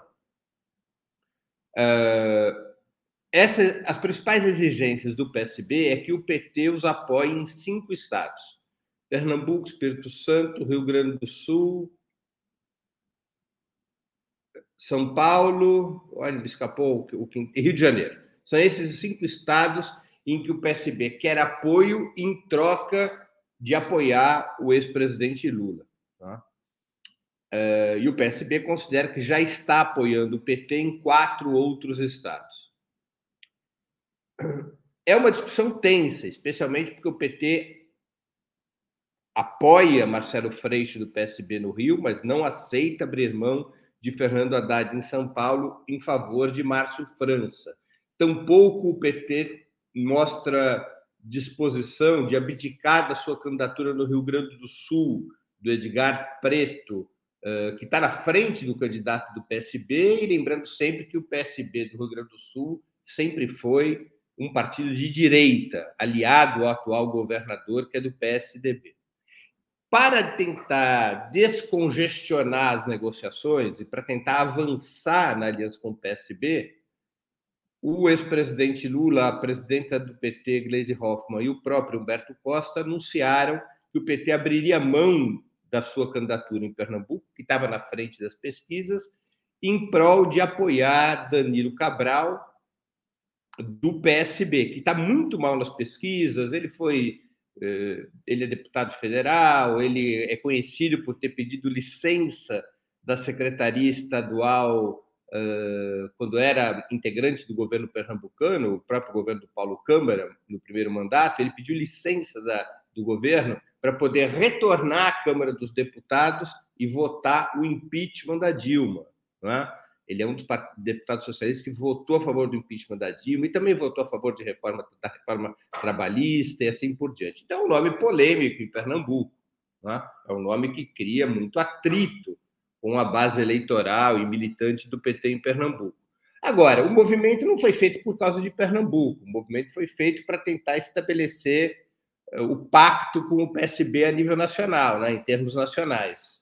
A nível D é muito feio, né? em termos nacionais. Eh, já que o PT não tem disposição de ceder em São Paulo e no Rio Grande do Sul, topa Rio de Janeiro, há dificuldades no Espírito Santo, o PT decidiu descongestionar Pernambuco sacrificando a candidatura do Humberto Costa, de comum acordo com o próprio candidato, eh, e apoiando Danilo Cabral. Então, essa é a explicação desta, desta, desse furdúncio em Pernambuco, que gera muitos atritos locais, né? como é normal na construção de alianças desse tipo.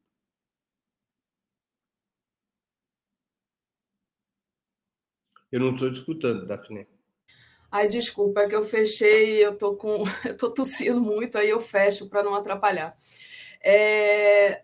Daqui a pouquinho a gente vai falar do Rio, da situação do Rio também, mas deixa eu ler aqui os superchats que nos foram enviados, já agradecendo e pedindo para o pessoal deixar o like e compartilhar essa live. O Eliésio Aquino, não sei se o Léo leu essa, mas eu vou ler na dúvida, né? Breno e PML tentam a todo custo inviabilizar a aliança de Lula com os partidos de centro-direita. Tem que parar com isso. É... Artax, é, se golpista é recompensado com voto, os, vo... os golpes nunca cessarão, diz aqui o perfil Artax. E o Roberto Silva, nosso querido, está sempre aqui pedindo likes para a gente, então obrigada, Roberto. E aí, Breno, como você falou dessa situação é, justamente desse Danilo, né, Cabral, é, como é que a gente pode a, a questão da Almeri, né? Como é que pode pedir para militância fazer campanha para um golpista, né? Como é que você vê essa questão da militância? Você acha que isso divide um pouco? Você acha que isso tira voto, né? Como é que você vê essa questão humana, né, do PT? Olha, eu creio que em Pernambuco pode tirar votos, sim. Pode haver uma parte do eleitorado petista que faça uma opção por outros candidatos de esquerda que eventualmente estejam na disputa em Pernambuco. Isso pode acontecer. Lembremos que a disputa para a prefeitura de Recife, por exemplo, é, o segundo turno foi entre a Marília Reis e o João Campos, atual prefeito, Marília Reis do PT, João Campos do, do PSB foi uma disputa muito venenosa. Os, os, as armas utilizadas pelo Partido Socialista para eleger João Campos foram muito tóxicas, né? muita fake news, muito ataque mentiroso. Isso criou um clima na, no eleitorado e mais propriamente na militância petista, criou um clima muito ruim. É, isso ocorre também em outras áreas do estado de Pernambuco. Então, pode haver um descolamento do voto petista em direção a alguma candidatura de esquerda, o que seria legítimo, não é? é nem sempre os interesses estratégicos nacionais de um partido coincidem com a vontade regional dos eleitores e militantes. Esse tipo de contradição, especialmente num país como o Brasil, esse tipo de contradição é bastante natural vai ter que se conviver com ela. Né?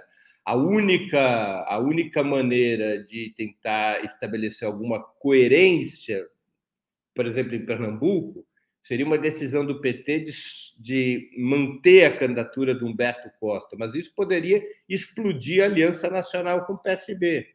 O PSB poderia romper com a aliança nacional, eventualmente até gingar para o lado do Ciro Gomes. Então, seria um problema na construção da estratégia nacional.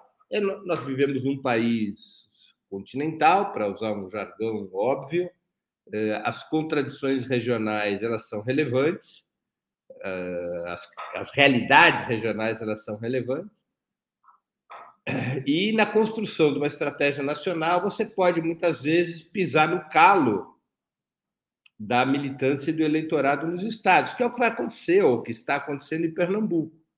Uh, creio que o PT, em relação ao PSB, está, na lógica da construção da aliança, que o PT está fazendo a sua parte, abdicando da candidatura do Humberto Costa, apoiando a candidatura do Danilo Cabral. Precisa ver como vai ficar a questão da vaga para o Senado, né?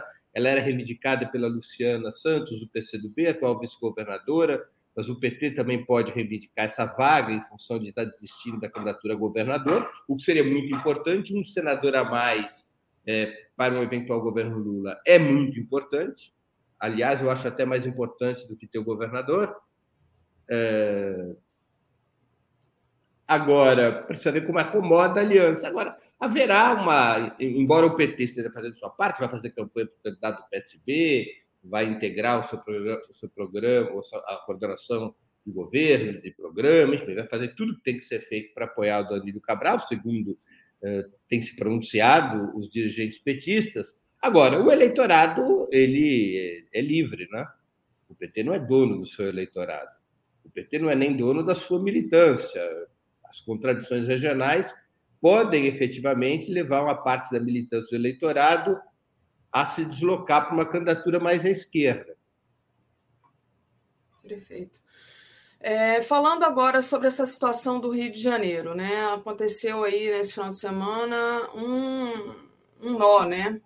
O PDT e o PSD, né? Unidos é, contra o PSB, que, que é do Freixo, né? Que é apoiado pelo PT. E, enfim, então, eu vou até colocar aqui para vocês é, verem a matéria que nós demos da declaração do Eduardo Paes. Ele disse é, que viu um salto alto do Lula no Rio e é, põe Ciro Gomes para falar a seus secretários nesse domingo. Quer dizer, ainda tem a questão do Ciro Gomes, né, que é aquela pessoa que não controla a sua suas declarações. Né? Como é que você está vendo essa questão do Rio, essa divisão aí? Olha, Daphne não é propriamente uma divisão. O Eduardo Paes nunca esteve no bloco que o PT vem construindo ao redor do Marcelo, junto com o Marcelo Freixo e com o PSB. Né? Eduardo Paes não tinha compromisso de aliança com esse bloco. Havia uma expectativa de que ele pudesse se aliar a esse bloco. Agora, o Eduardo Paes eu vou aqui fazer uma ilação, uma especulação. Eu não tenho informações a respeito, quero deixar claro, mas eu tenho a impressão que o Eduardo Paes quer escolher um candidato a governador para perder. Ele não quer que ganhe um candidato como o Freixo. Por que isso? Porque o Eduardo Paes, ele pretende ele mesmo ser candidato a governador nas eleições de 26. Se tiver um, um, um nome como Freixo eleito governador, ainda mais com Lula presidente da República, corre o risco do Freixo ser forte demais para o Eduardo Paes enfrentá-lo em 2026. Impedir a vitória do Freixo pode lhe ser útil para 2026. Ele pode aparecer novamente como um candidato capaz de articular forças de centro e centro-esquerda contra o, a, a, eventual re, é, reeleição, contra o, o, o eventual mandato reeleito do atual governador Cláudio Castro. Tenho para mim de que o Eduardo Paes faz um movimento olhando para 26. Posso estar enganado. Não, é, é bem, bem interessante essa tua posição, digamos assim, né? bem esperta, digamos. Por outro é... lado, também assim, se o Rodrigo Neves, que é o candidato para a, é, cujo, a, a, a, quem o Eduardo Paes está se insinuando como apoiador, está declarando na prática o apoio ao trazer o Ciro. Por outro lado, se o Rodrigo Neves ganha, é, o Eduardo Paes sempre poderá contar com algum tipo de aliança com o PT e outros partidos da base de um eventual governo Lula para enfrentá-lo em 2026, né? É, o Rodrigo Neves seria uma a vitória do Rodrigo, eventual vitória do Rodrigo Neves na eleição do Rio poderia ser menos bloqueadora do caminho do Eduardo Paes do que a vitória do Freixo. Hum qualquer forma, o Rio de Janeiro não aguenta mais, gente. tá difícil. Rio de Janeiro, fevereiro e março. É. Já ouvi até gente dizendo que o Rio de Janeiro não continua lindo, né? O que não é verdade, porque o Rio é muito bonito, mas está difícil o Rio, viu? Tá complicado. Quem vai ao Rio e vê. O do Rio é que a beleza do Rio é dada pela natureza. E a é. natureza é quase infinita. Exatamente. Quase, né? Bom, Breno, tem mais alguma coisa que você quer falar da, da pauta nacional antes da gente partir para a internacional? Estou aqui as, as, apostos, as ordens. As ordens. Deixa eu ver se a gente tem aqui superchats, mas já pedindo para o pessoal deixar o like e compartilhar a live, que é muito importante, e também para vocês tornarem-se membro, né, através do botão torne-se membro aí no YouTube ou faça uma assinatura solidária em brasil247.com.br apoio. Comitê Lula Livre, PT Ilha Bela mandou aqui um superchat. Breno, ainda que a federação ajude a parte eleitoral, no dia a dia do Congresso pode haver dissidências importantes nas votações. Não, ele pergunta, né? Pode haver dissidências importantes nas, nas votações? Pergunta o Ricardo Luca, ele assina aqui. O Euclides Roberto diz: Breno, por que o Cabral não fica de vice, já que é tão é, mal, falando de Pernambuco, né?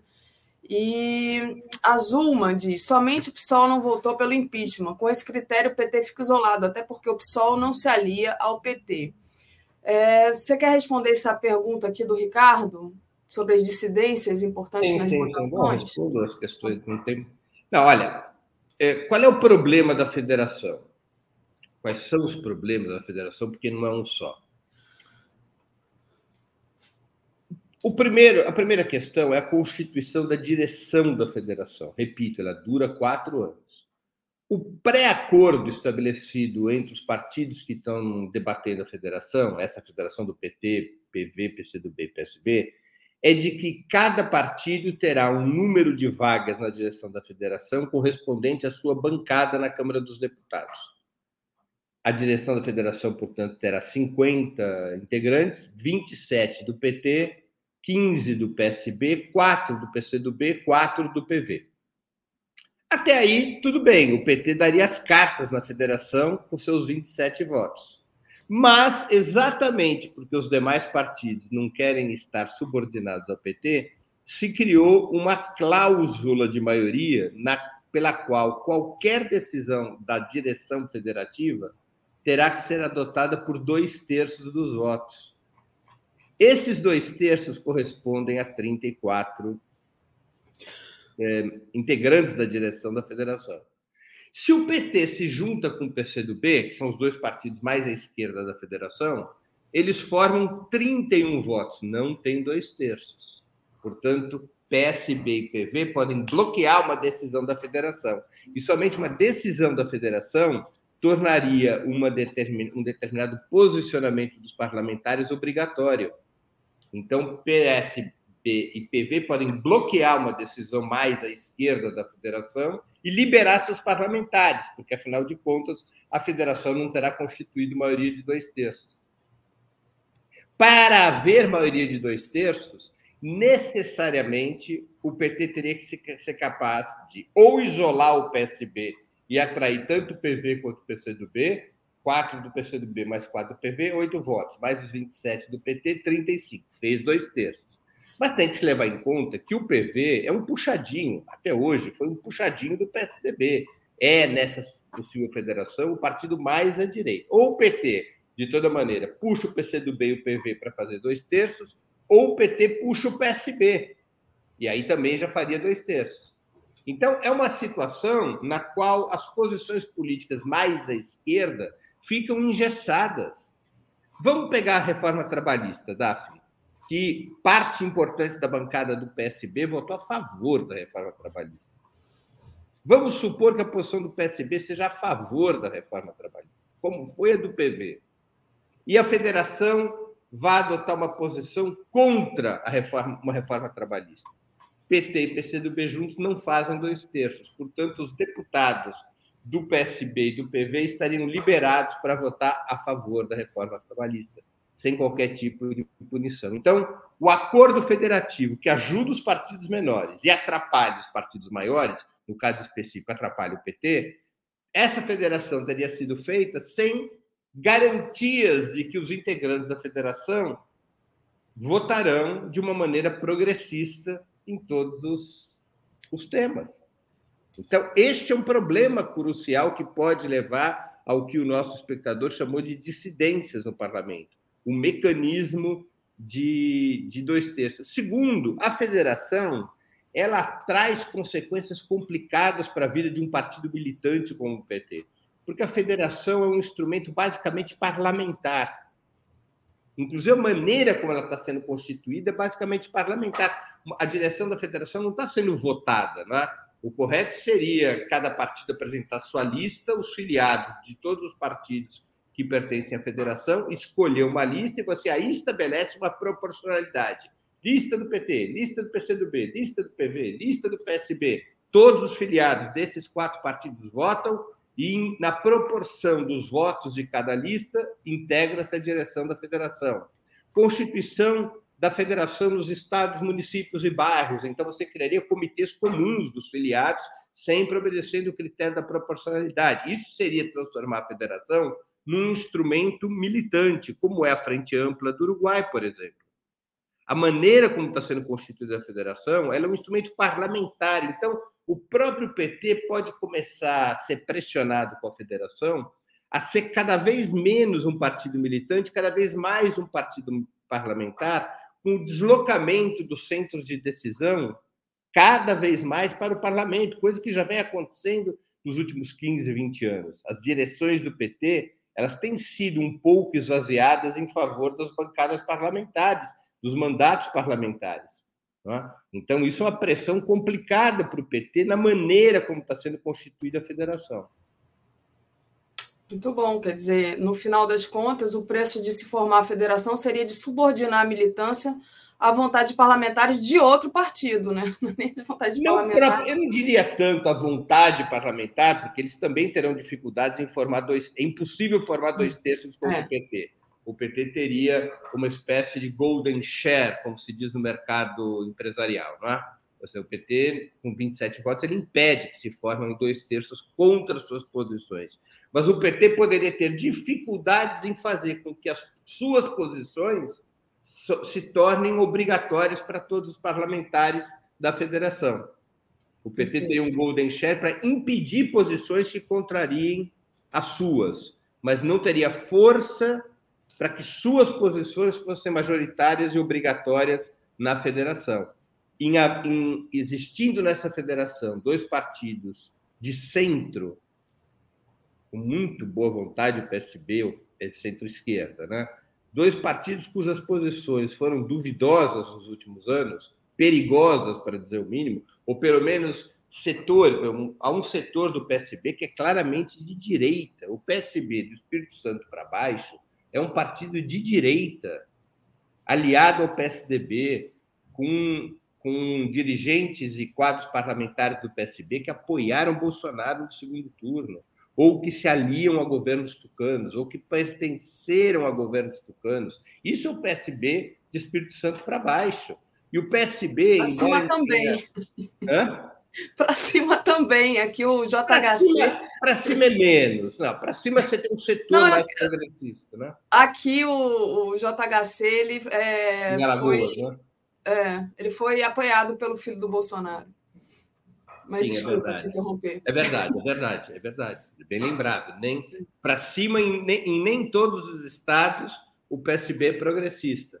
Tem hum. setores reacionários do PSB também no Nordeste, e no norte eh, do país. Né? Então, o PT se atrelar com tantas garantias ao PSB numa federação desse tipo, ela é perigosa. Ela é perigosa. Né? E, e, e, e, talvez desnecessária, porque se vai ser assim, se, o PSB e o PV podem bloquear decisões é, do PT e do PCdoB, para que, que precisa da federação? É o, que, é o que vai acontecer naturalmente na vida parlamentar, numa aliança normal. Não, o oposto de, de ter federação não é não ter aliança nenhuma. O oposto de não ter federação é ter uma aliança normal, um acordo eleitoral normal para os cargos majoritários, incluindo Pernambuco, se for necessário, mas listas próprias para deputados. Ou seja, não há necessidade do PT entrar numa federação que transfere oxigênio para o PSB sem garantias de que o PSB estará atuando e votando pela esquerda.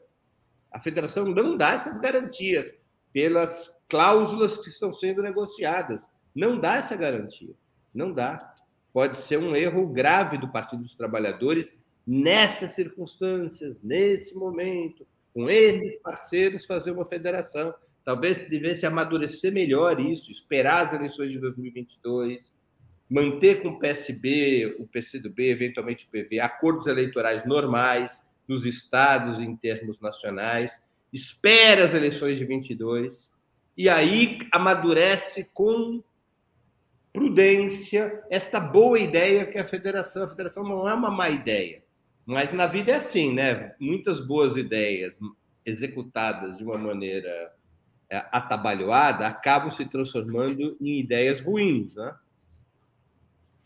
Muito bom, Breno. Deixa eu agradecer aqui os superchats, que foram bastante. E a gente ainda vai voltar aqui à pauta nacional, porque agora eu vou achei alguma coisa aqui que é importante você comentar também.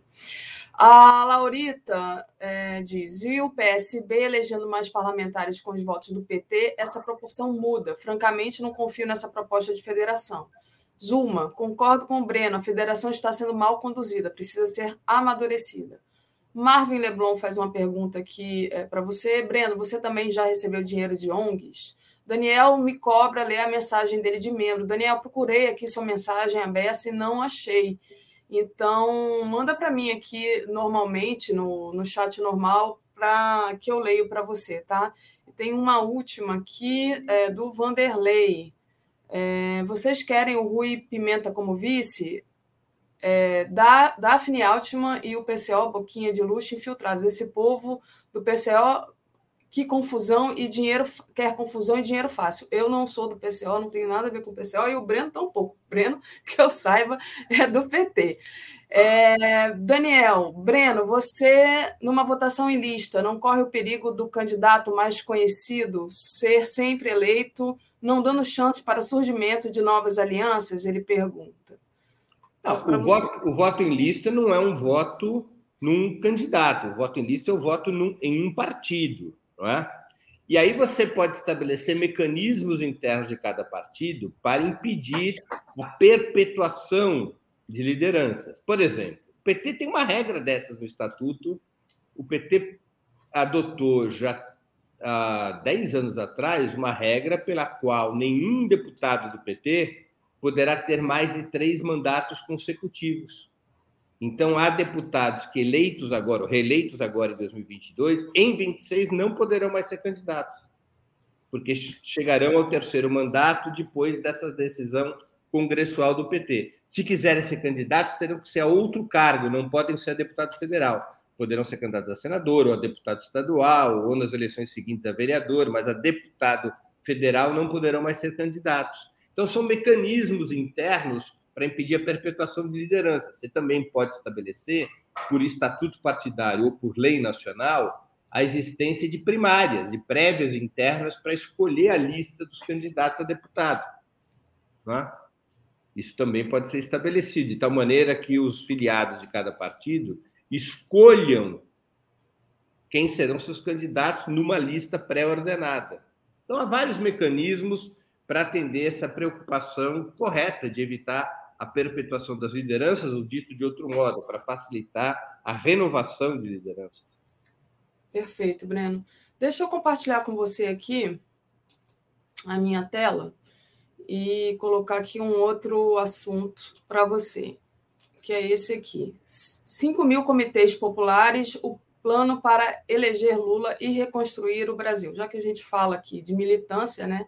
PT e os movimentos sociais do campo progressista pretendem espalhar comitês pelas áreas populares do país, mobilizando a população antes, durante e depois das eleições.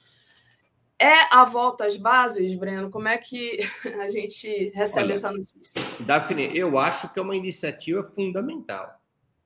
É uma iniciativa uh, decisiva para tanto para a campanha eleitoral quanto para a disputa político, política e social que nós teremos depois da eventual eleição de um governo Lula. O grande problema de governabilidade que os governos Lula e Dilma enfrentaram foi falta de uma força popular mobilizada e organizada. Esse assunto não foi cuidado nas gestões Lula e Dilma não foi cuidado nem pelos governos, nem pelos, pelo, pelo PT, nem pelos sindicatos, nem pelos movimentos sociais. Isso fez com que a estratégia de governo nesse período petista de 2003 a 2016 fosse quase que exclusivamente parlamentar institucional, aprisionado, portanto, aquela correlação de forças do parlamento. Não se recorreu à mobilização social, não se recorreu a pressão de fora para dentro das instituições. Não se recorreu à educação e organização do povo, ao contrário de outras experiências, tanto no Brasil quanto no exterior. Uma das características do chavismo na Venezuela, por exemplo, é essa força popular eh, mobilizada e organizada que o tempo todo está na luta política contra a direita, defendendo medidas do governo, defendendo uh, uh, organizando a resistência contra o golpismo e assim por diante. Também essa é uma característica eh, dos governos progressistas da Bolívia. Basta ver o peso que teve esta força popular mobilizada e organizada para o retorno em apenas um ano do MAS ao governo depois do golpe de 19 de novembro, depois do golpe de novembro de 2019. Se não fosse aquela força popular indígena nas ruas, na, enfrentando a polícia, enfrentando o exército, enfrentando os golpistas, não se criariam as condições para o retorno eleitoral do MAS com a eleição do presidente Lúcio Arce. Esse tipo de força popular mobilizada e organizada foi que impediu o golpe de 61 no Brasil, com a campanha da legalidade, através do Brizola, que incluiu até distribuição de armas ao povo no Rio Grande do Sul. Brizola era então governador do Rio Grande do Sul. Também foi essa força popular organizada e mobilizada que permitiu arrancar conquistas na Constituinte de 88, pressionando de fora para dentro o parlamento. Este tipo de objetivo, construir uma força popular organizada e mobilizada, não esteve na estratégia do PT e dos governos Lula e Dilma. E este foi o grande problema de governabilidade, porque, como não tinha maioria parlamentar, se você não tem maioria parlamentar nem força popular mobilizada e organizada, você está vendido. Você está nas mãos dos seus aliados. Ou os seus aliados começam a te pressionar e te engolem, obrigando você a inúmeras concessões, ou os aliados rompem e te derrubam, que foi o que aconteceu com a presidenta Dilma Rousseff. E quando os aliados rompem, quando os partidos de centro e centro-direita, e até alguns de centro-esquerda, como é o caso do PSB, rompem com a presidenta Dilma, a deixam isolada, esses partidos vão ao golpe de Estado e não havia força popular mobilizada e organizada para defender o governo Dilma. Não havia sido construída essa força. Não tinha havido empenho para construir essa força popular.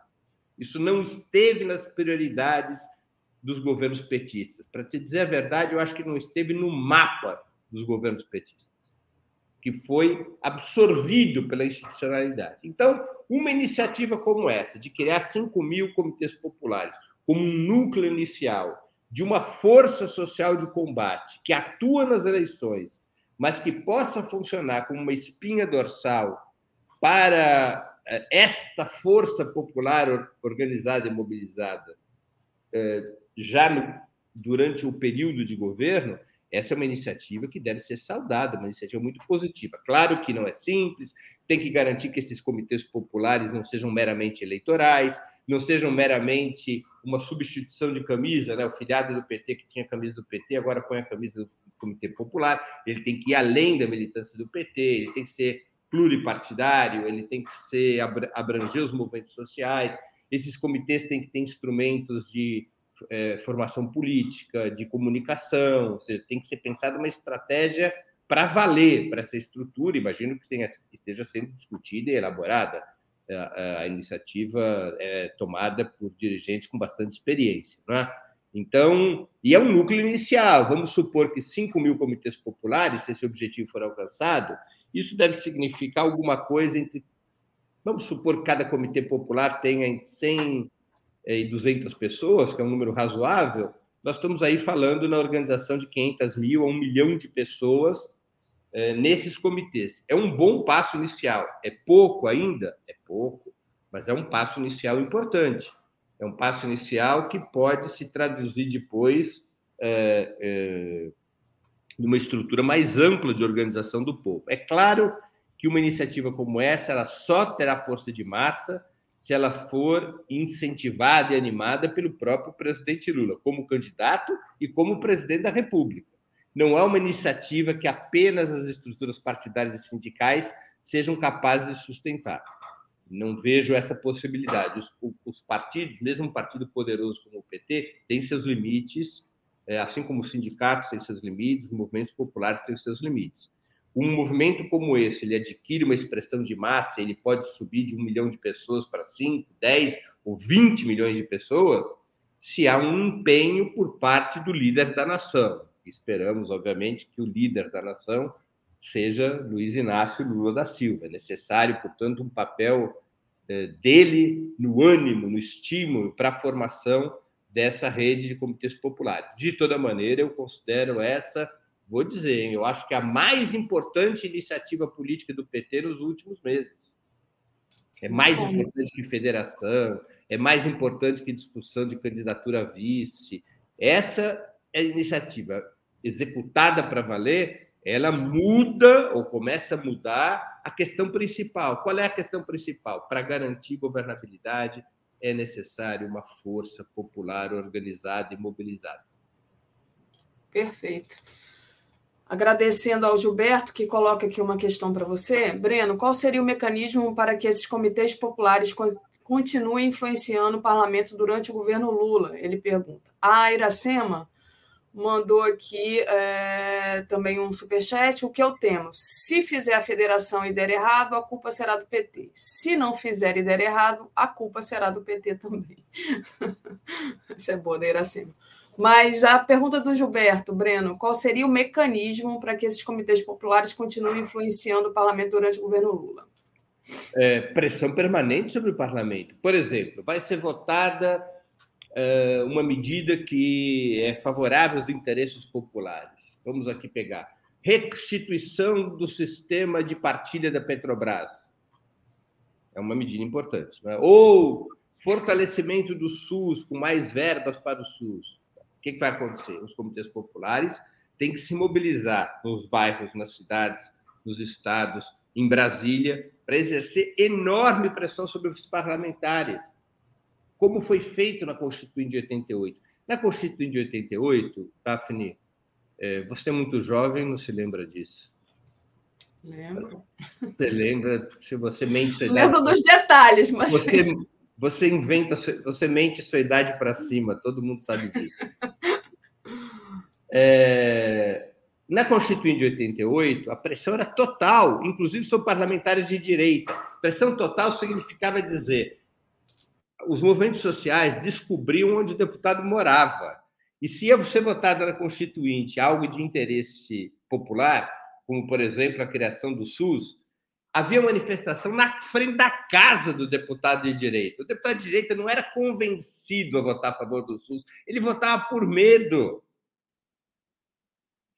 É, se fazia movimentação nos aeroportos, quando o deputado embarcava para Brasília ou retornava para sua casa, ele o tempo todo estava com manifestações pressionando pelo voto dele. Havia cartazes e panfletos com os retratos dos inimigos do povo, dos deputados que haviam votado contra o povo o tempo todo. Então, era uma situação no qual a mobilização popular ela ia constrangendo até mesmo os deputados de direita. Pode pegar na Constituinte, como nós tivemos deputados de direita que votaram medidas progressistas porque tiveram medo, porque se sentiram constrangidos, pressionados, porque tiveram receio de perder votos nas suas cidades. Então, essa é a situação. E pressão em Brasília, mobilização para Brasília o tempo todo. Seja, não deixar o parlamento funcionar sozinho. É fazer o parlamento funcionar sob cerco. É isso, para isso que servem comitês populares. Para que o governo, um eventual governo de esquerda tenha governabilidade social, ou seja, tenha as ruas cercando o parlamento e não apenas uma vida parlamentar, não apenas uma governabilidade parlamentar. Essa é uma aposta que para alguns pode parecer sonhadora, porque infelizmente na esquerda brasileira, Daphne, passou a ver nos últimos 20 anos um descrédito na mobilização popular, uma, uma espécie de derrotismo, de que não é possível colocar o povo em movimento. Há esse derrotismo, assim, atravessando a esquerda. Então, o elemento mobilização popular parece ter sumido da contabilidade ou do cálculo político uh, das forças de esquerda, pelo menos das forças de esquerda mais forças de esquerda mais relevantes, não é? Parece ter desaparecido esse elemento. E esse elemento, pessoal, ele tem é, um peso fundamental. Basta olhar para a história do Brasil e para os nossos vizinhos. Como a mobilização popular muda o jogo. Mudou o jogo no Chile. Alguém acha que ia ter constituinte no Chile e eleição do Gabriel Boric se não fossem as mobilizações de 2019? É possível imaginar que um rapaz de esquerda de 35 anos, aliado ao Partido Comunista, seria eleito presidente no Chile sem as manifestações de 2019? É possível imaginar que o, o, o, chavismo se manteria no governo na Venezuela sem mobilização popular? É possível imaginar que o MAS e Evo Morales retornaria ao governo boliviano depois do golpe de 19 sem mobilização popular?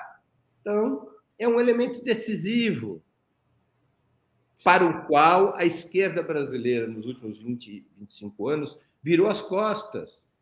Virou as costas. O PT virou as costas para isso, o PCdoB virou as costas para isso. O PSOL não, não é uma ferramenta que tenha isso como objetivo fundamental.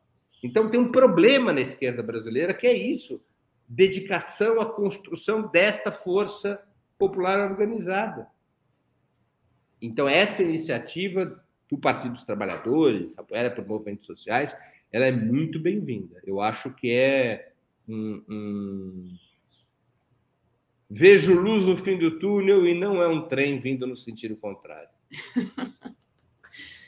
É importante, né? Politização da classe trabalhadora, organização das massas. Vamos lá. Daniel Miage, Breno, concorda que a outra federação de esquerda, PSOL Rede, também é incoerente, já que a rede está mais na direita, mais à direita, e Marina é neoliberal? Certamente. Totalmente incoerente. As duas federações elas não estão plasmadas em unidade programática. A federação que teria unidade programática seria a federação entre o PT, PCdoB e PSOL. Perfeito. É, Breno, a gente quase não tem tempo. a gente se alongou demais aqui na pauta nacional. É, e tem alguns pontos que a gente havia discutido né, da pauta internacional. Deixo você livre para dizer qual que para você é mais importante, né? Falar sobre. Olha, os principais fatos, ou o principal fato internacional da semana, continua a ser a tensão uh, em curso na Ucrânia, né? entre a Rússia de um lado, a OTAN e os Estados Unidos do outro. O que nós tivemos de novidade nos últimos dias foi a declaração comum China-Rússia, que coloca a aliança entre esses dois países num outro patamar. Na prática, consolida uma aliança geopolítico-militar entre os dois países. Embora a declaração não tenha detalhamento, ela estabelece um compromisso estratégico entre os dois países. É um elemento importante nesse nesse período em que parecem rufar os tambores de guerra na Ucrânia. Porque o que, está acontecendo ali na Ucrânia? uma escalada militar da OTAN dos Estados Unidos contra a Rússia. Uma escalada militar. Os Estados Unidos e a OTAN estão armando o governo ucraniano, que é um governo anti-Putin, um governo pró-ocidental. Estão ameaçando incorporar a Ucrânia na OTAN e, portanto, ameaçar a segurança da Rússia. Quero lembrar que a distância entre a fronteira ucraniana e Moscou, no caso da instalação de mísseis, é de menos de cinco minutos. São 400 quilômetros entre a fronteira ucraniana e Moscou. É claro que a Ucrânia deve ser respeitada no seu direito à autodeterminação. Agora, se ela começa a fazer acordos que coloquem em, colocam em risco a segurança de um terceiro país, no caso a Rússia, se a Ucrânia começa a fazer acordos que violam outros pactos, como aqueles dos anos 90, é, em que os Estados, nos quais os Estados Unidos e a OTAN se comprometeram a não avançar uma única polegada em direção ao leste, e já avançaram muitos milhares de quilômetros, né? Nesse momento estão incorporados à União à, à OTAN os estados bálticos, né? Letônia, Lituânia e Estônia, estão incorporados vários ex-países eh, do campo socialista, como a Bulgária, a, a Hungria, a Polônia. Quer dizer, já houve um descumprimento por parte dos Estados Unidos e da OTAN da chamada cláusula Baker. Né? O Baker foi secretário de Estado de George Bush entre 89 e 92, e o Baker disse ao Gorbachev em 89, depois da queda do muro de Berlim, de que a OTAN não avançaria uma só polegada. E olha só, já estão descumprindo. A, a Ucrânia é, ela é um elemento decisivo na segurança da Rússia. Se ela servir de trampolim para ameaça militar contra a Rússia, a Rússia passa a estar no direito de tomar as medidas que julgar necessárias para desmontar essa ameaça, incluindo o recurso à força militar. É, é um instrumento que tem a Rússia. A Rússia pode fazer várias coisas ela pode construir infraestrutura militar na Venezuela em Cuba, não é? na medida em que os Estados Unidos e a OTAN resolvem ameaçar a segurança russa via Ucrânia, bom, a Rússia vai fazer a mesma coisa via Cuba e Venezuela. É um elemento de pressão. A Rússia está concentrando tropas na fronteira ucraniana. Já se fala em 130, 140 mil homens. De acordo com a inteligência militar americana, já é o suficiente para em 48 horas ocupar a Ucrânia. A Rússia pode proteger uh, as, as, repúblicas uh, separatistas do leste da Ucrânia, as repúblicas do Donbas. Então, é uma outra ação militar que ela pode adotar. E ela pode adotar uma, uma intervenção militar para botar abaixo o governo Zelensky, que é um governo que está ameaçando a segurança russa. É uma situação de pré-guerra se isso acontecer. Agora, a Rússia tem agido de forma defensiva. Ela não tem ameaçado os países, ela não está ameaçando, ela tem se defendido da escalada militar da OTAN dos Estados Unidos. Ela tem adotado medidas defensivas. Os Estados Unidos têm adotado medidas ofensivas, com o fornecimento de armas para o governo Zelensky, com é, a, a, a, o plano de incorporar a Ucrânia à OTAN e, eventualmente, instalar bases militares na Ucrânia contra a Rússia. Então, é uma situação na qual a Rússia tem todos os direitos de defesa à luz do direito internacional. À luz da lei internacional, a Rússia pode se defender de uma situação como essa. Ela está sendo ameaçada. Estão sendo violados todos os acordos pós-Segunda Guerra Mundial incluindo os acordos pós-soviéticos. Está se estabelecendo, sob o comando da Casa Branca, um cerco militar, se tentando estabelecer um cerco militar à Rússia. E é evidente que não se pode imaginar que a Rússia já vai ficar de braços cruzados, ainda mais que agora conta com um apoio ainda mais amplo da China. A China não tem um envolvimento direto nessa situação, mas os chineses compreendem o que está acontecendo no mundo. Os Estados Unidos estão provocando uma radicalização da polarização contra a China e a Rússia. Os Estados Unidos, ao mesmo tempo que ameaçam as posições russas com esse processo na Ucrânia, os Estados Unidos também ameaçam as posições chinesas com a constituição uh, da aliança, já foi comentada meses atrás, da aliança com a, com a Austrália, Nova Zelândia e Grã-Bretanha, uh, aliança marítima que foi estabelecida. Os Estados Unidos estão exercendo pressão marítima sobre a China, tá? Está acelerando sua capacidade militar na China. Então, é uma situação no qual os Estados Unidos estão provocando um crescimento dessa polarização, seja por razões geopolíticas, quer dizer, a lógica que parece imperar nos, nos think tanks do governo americano é de que precisamos é, nos fortalecer imediatamente do ponto de vista militar antes que isso já não seja mais possível, antes que a China e a Rússia atinjam tamanho patamar militar que já não possam mais ser alcançadas por nós ou que efetivamente nos ultrapassem. Então, os Estados Unidos entraram numa nova corrida armamentista, basta ver o orçamento americano. É, também há razões econômicas, essa corrida armamentista alimenta um dos principais ramos da economia americana, que é o complexo bélico industrial, e há um terceiro motivo eleitoral. O, o, a situação do Biden do Partido Democrata é uma situação muito frágil para as eleições de midterm, né, para, para as eleições de meio período que vão ocorrer agora em novembro deste ano.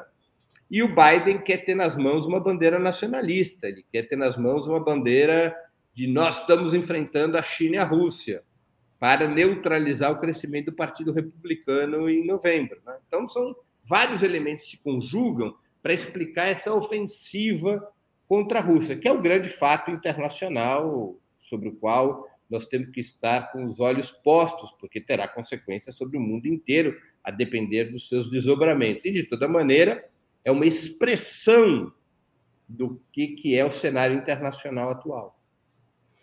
Muito bom, muito bom, Breno. É, tem a notícia também, a gente teve a notícia ontem sobre a questão da entrada da Argentina nos BRICS. Né? Hoje a gente tem uma matéria que a China também apoia a entrada da Argentina no BRICS mas a gente não tem muito tempo. Se você quiser falar em dois minutos. Não, é, é um bom sinal. O BRICS virará bricas. bricas. É isso? é isso, vai virar bricas se for consumado. É necessário, é, eu acho um bom passo, acho um bom passo. Todos os espaços contra-hegemônicos, ou seja, espaços que possam limitar a atuação dos Estados Unidos e seus aliados, são espaços bem-vindos do ponto de vista do sul do mundo, né? do ponto de vista da periferia do sistema, que é onde nós nos encontramos. Então, eu considero uma coisa, um passo importante, que será certamente reforçado quando Lula retornar ao Palácio do Planalto. Maravilha. É, Breno, a programação da semana, por favor. Vamos lá. E a programação está quente hoje. Hoje, nessa semana. Bom, hoje às 11 horas da manhã eu vou entrevistar o economista, escritor, financista Eduardo Moreira. É, o tema da nossa conversa vai ser a, a burguesia brasileira tem cura? Ele é um homem que veio da burguesia brasileira. Eu quero que ele nos conte como funciona o cérebro da burguesia brasileira. Então vai ser uma conversa sobre isso, sobre a própria trajetória do Eduardo Moreira e sobre como ele reflete acerca das relações da burguesia com o país. Né? Conversa bastante interessante. Hoje às 11 horas da manhã, Eduardo Moreira. Amanhã, às 11 horas da manhã, eu, é o 20 Minutos Análise. Eu vou fazer uma exposição sobre o fracasso, melhor dizendo, o fim da geringonça portuguesa. É um tema que teve bastante em voga na semana passada e eu achei que valia a pena organizá-lo melhor numa exposição sobre o que ocorreu em Portugal, porque a geringonça portuguesa, a aliança entre o PS e o PCP, entre o Partido Socialista, o Partido Comunista e o Bloco de Esquerda, ela serviu de inspiração para certos setores de esquerda no mundo.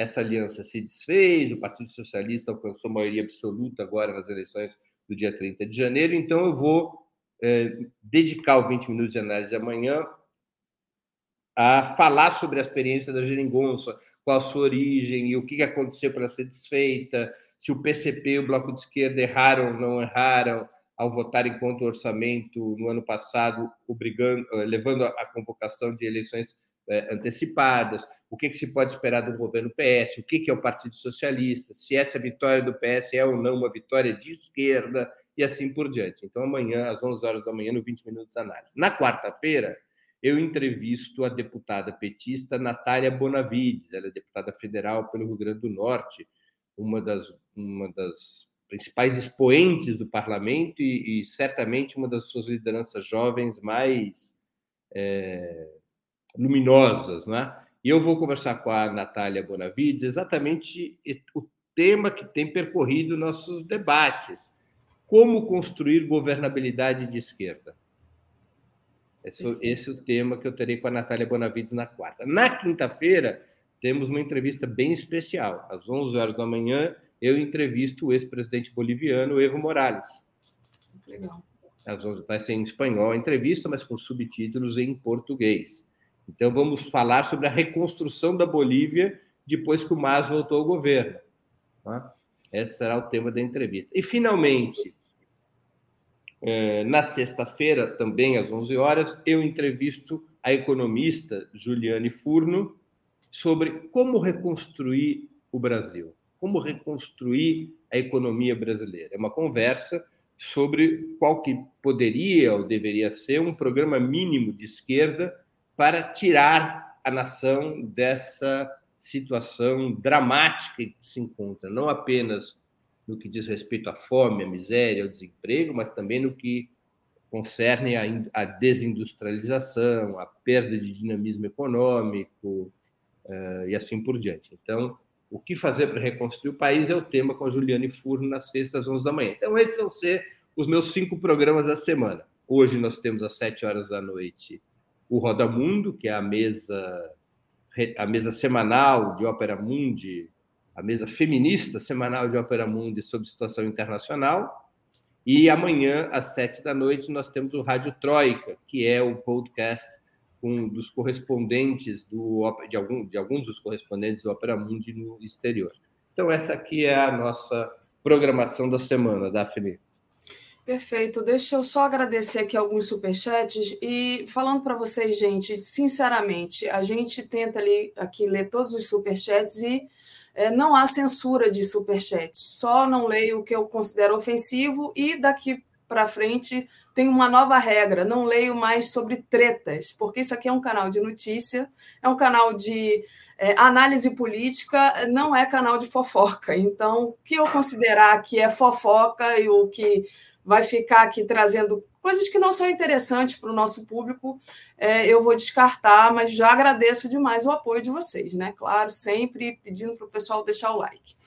Então, vamos lá. É, a Thelma. Ih, deu uma travada aqui na minha tela. Vamos lá. Thelma, excelente avaliação, Breno. É bom lembrar que, mesmo em contextos adversos, como da pandemia, houve a presença de militância nas ruas, como comitês de luta aqui no Rio. Obrigada, Thelma. E a Lia traz aqui os nomes possíveis aí. Ela fala Brix, Briax, Brimax, e Bruno falou Bricas, né? Obrigada, Breno. Não, então... e tem a Brix. Hum. A Brix, boa. A Brix é melhor, né? Porque Bricas é feio, eu acho. Obrigada, Breno. Boa semana para você e bom trabalho. Boa semana para você também, Daphne, e para todos e todas que nos acompanharam. Valeu. Trazendo aqui Tereza. Bom dia, Tereza, tudo bem? Bom dia, Daphne. Bom dia a todos e todos da comunidade 247. Bom dia. Tereza, sábado estive aqui no, no Bom Dia 247, trazendo ao vivo é, o protesto né, lá no Rio de Janeiro, lá em frente ao quiosque Tropicália, é, contra o assassinato horrível do Moise, né, e, enfim, contra o racismo. Queria que você fizesse é, uma fala sobre isso, não, não só no Rio, mas teve também em outras cidades, em São Paulo, em frente ao MASP né? Como é que você viu esses protestos, uma reação aí da sociedade é, contra essa coisa horrível que aconteceu aqui no Brasil, infelizmente. Lembrando que não foi só o Moise que foi assassinato, né? A cada 23 minutos, se não me engano, um jovem preto é assassinado no Brasil. Mas passo para você. Então, acho que foi bastante importante, Daphne, né, essas reações. Inclusive, teve a de Brasília, na frente do Itamaraty, né, política externa, que cuida né, da, imigração, é, uma evidência de que a sociedade não está adormecida, apesar da pandemia, de tudo isso, né? A sociedade continua repudiando esse tipo é, de coisa, né, que envolve ali a, o assassinato bárbaro do Moise envolve preconceito contra negro, preconceito contra pobre, preconceito contra estrangeiro, né? E como disse a socióloga Ana Cristina Rosa, é, o Brasil, em geral, né, recebe bem o estrangeiro branco, né, é, o europeu, é, acha chique ter um, ter um francês, um alemão vivendo no Brasil, mas é, re, re, é, renega, né, não recebe bem o, o imigrante negro. Logo, os imigrantes africanos que estão tão presentes, foram tão importantes na nossa formação é, cultural, econômica, social, étnica, e, e, de um continente, de um continente que a, a quem devemos tanto, né? a quem devemos um eterno pedido de desculpas pelos 300 anos de escravidão. Eu, eu, eu fiquei agradavelmente surpresa com essa reação nacional. Né? Teve manifesto, protesto em várias cidades. Né? É, acho que uma evidência de que esses é, atos dessa natureza cada vez mais são repudiados pelo conjunto da sociedade. Né?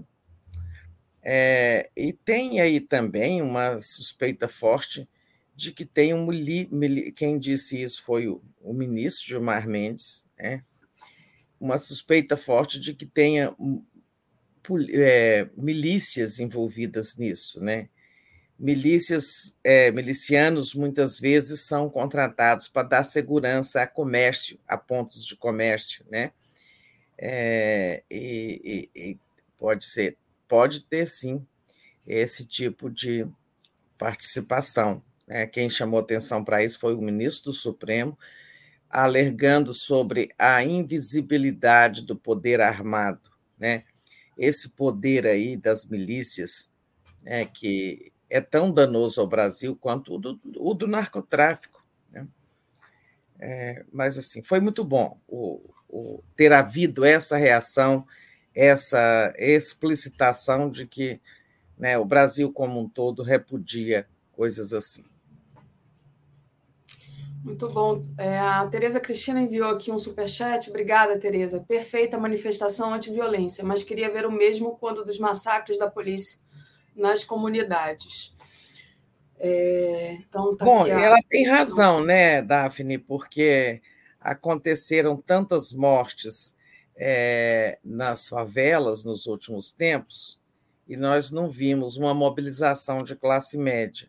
Acho que ela tem razão. Falta um pouco de solidariedade. Falta um pouco, não. Falta solidariedade para com as comunidades né, pobres é, de favelas, que são vítimas constantes da violência, como aconteceu recentemente no Jacarezinho e em outros lugares. Né?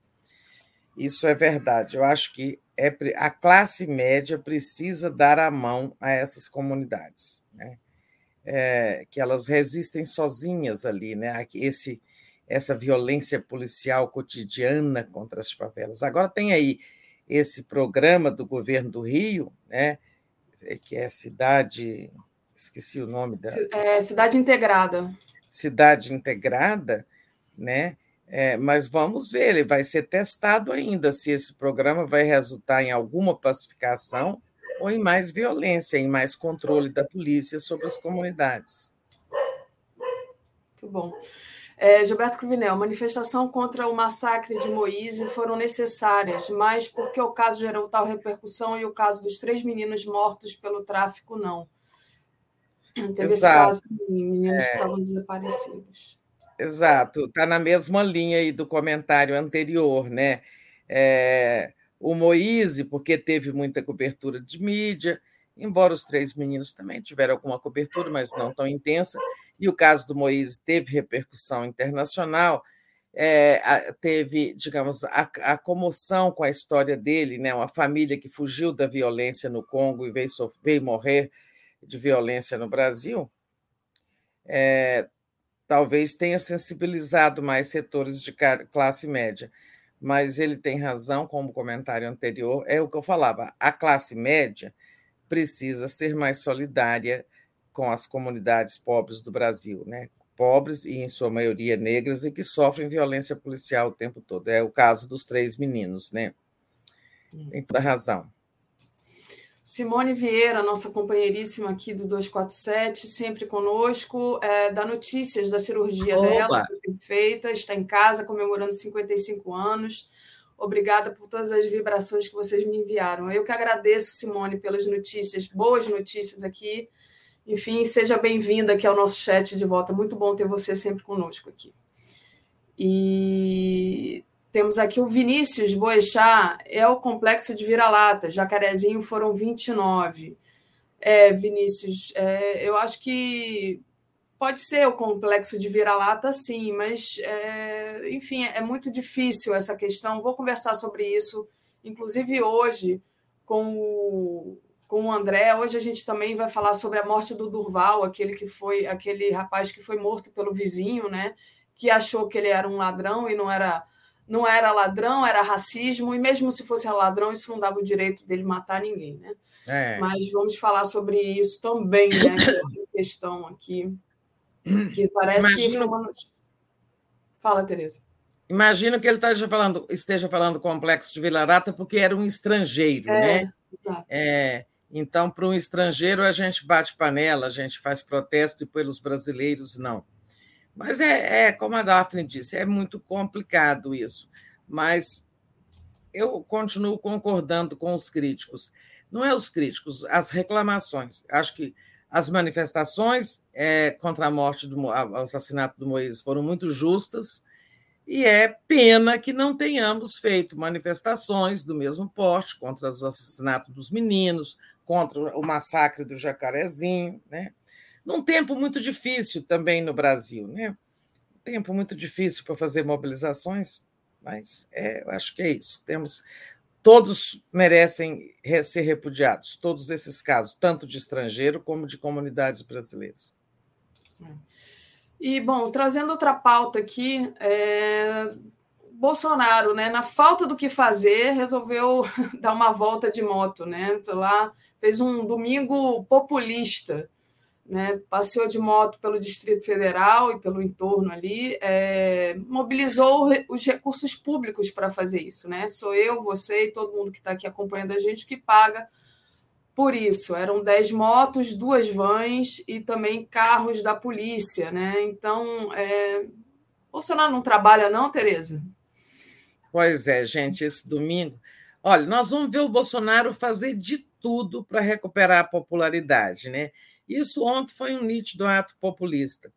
Olha, quem não conhece o Distrito Federal pensa que foi um passeiozinho, né? Pequeno é o plano piloto, Brasília, né?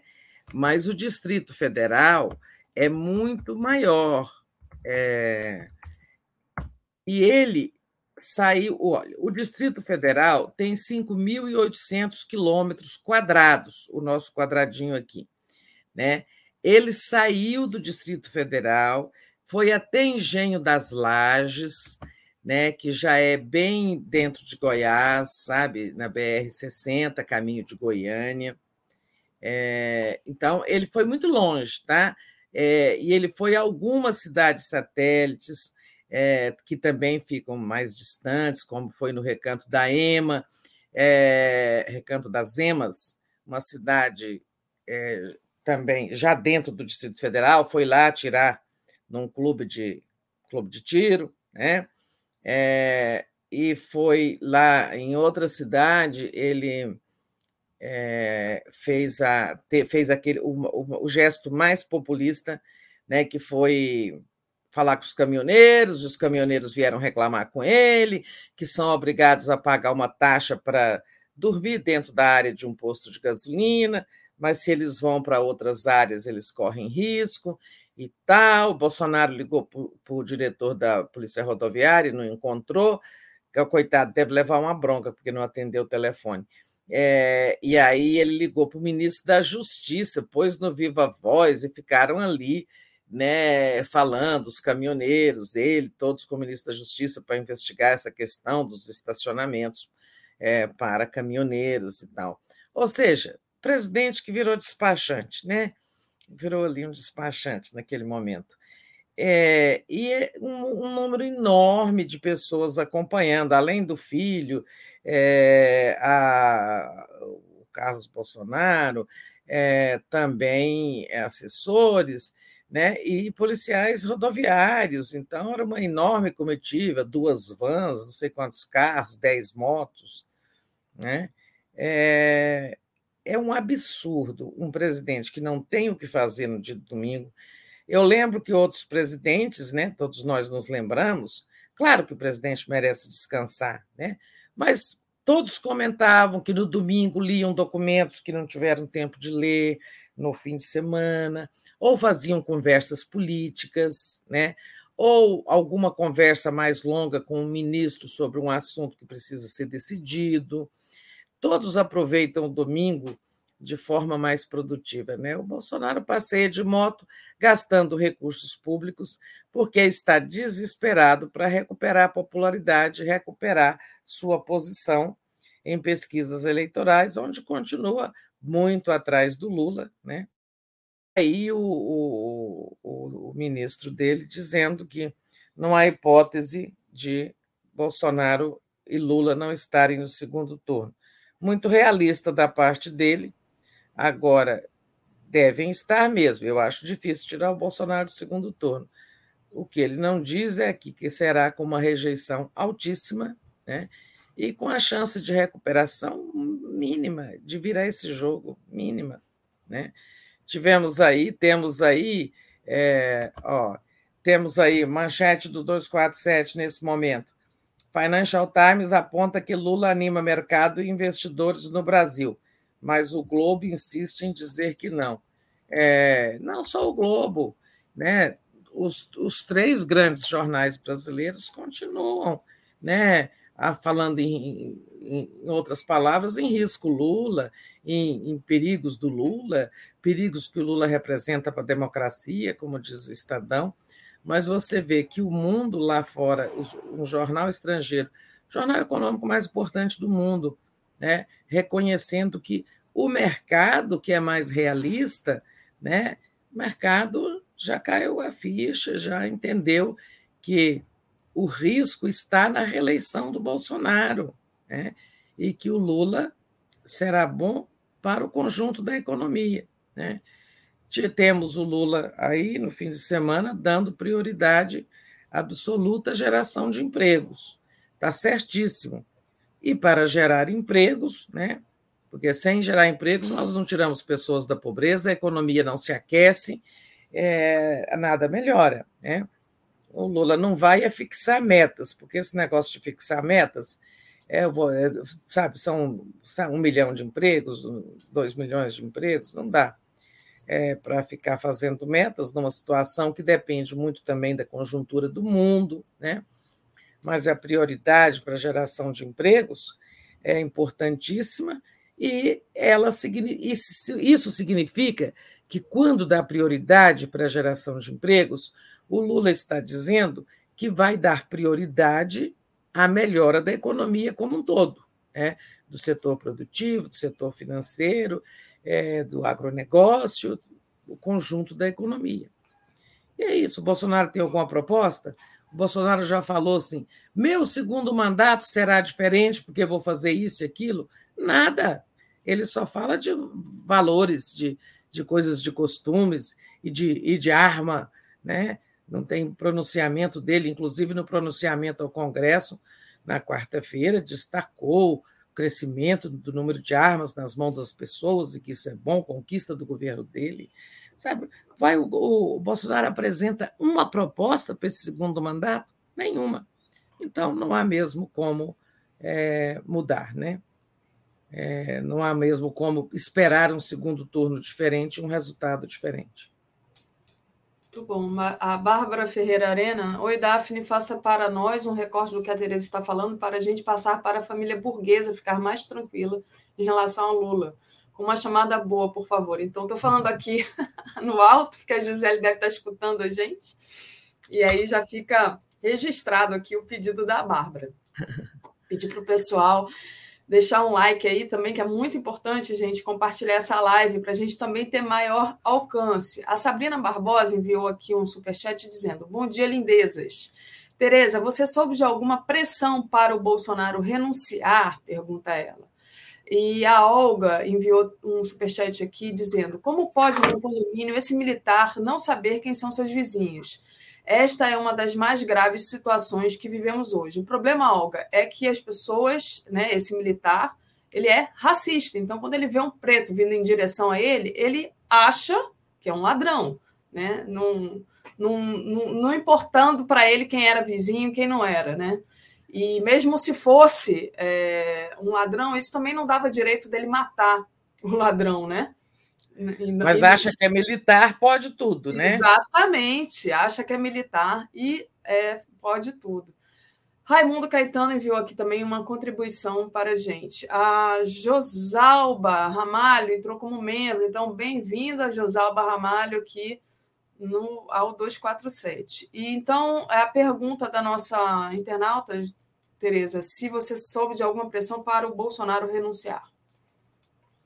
Não, eu não soube. É, e também não, não acho que esteja havendo, tá? nesse momento, é, de ministros, a não ser da, da, família de jeito nenhum, né?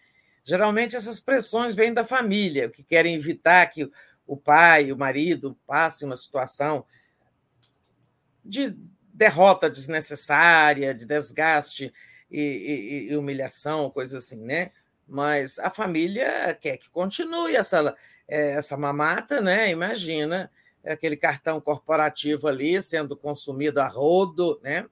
É, a família quer a mamata, a família quer porque quer a mamata e também porque os filhos todos é, têm algum, talvez não o Renan, não sei se ele tem já processo na justiça, mas os outros todos têm contas a acertar com a justiça Enquanto o Bolsonaro está no poder, eles têm alguma blindagem, né?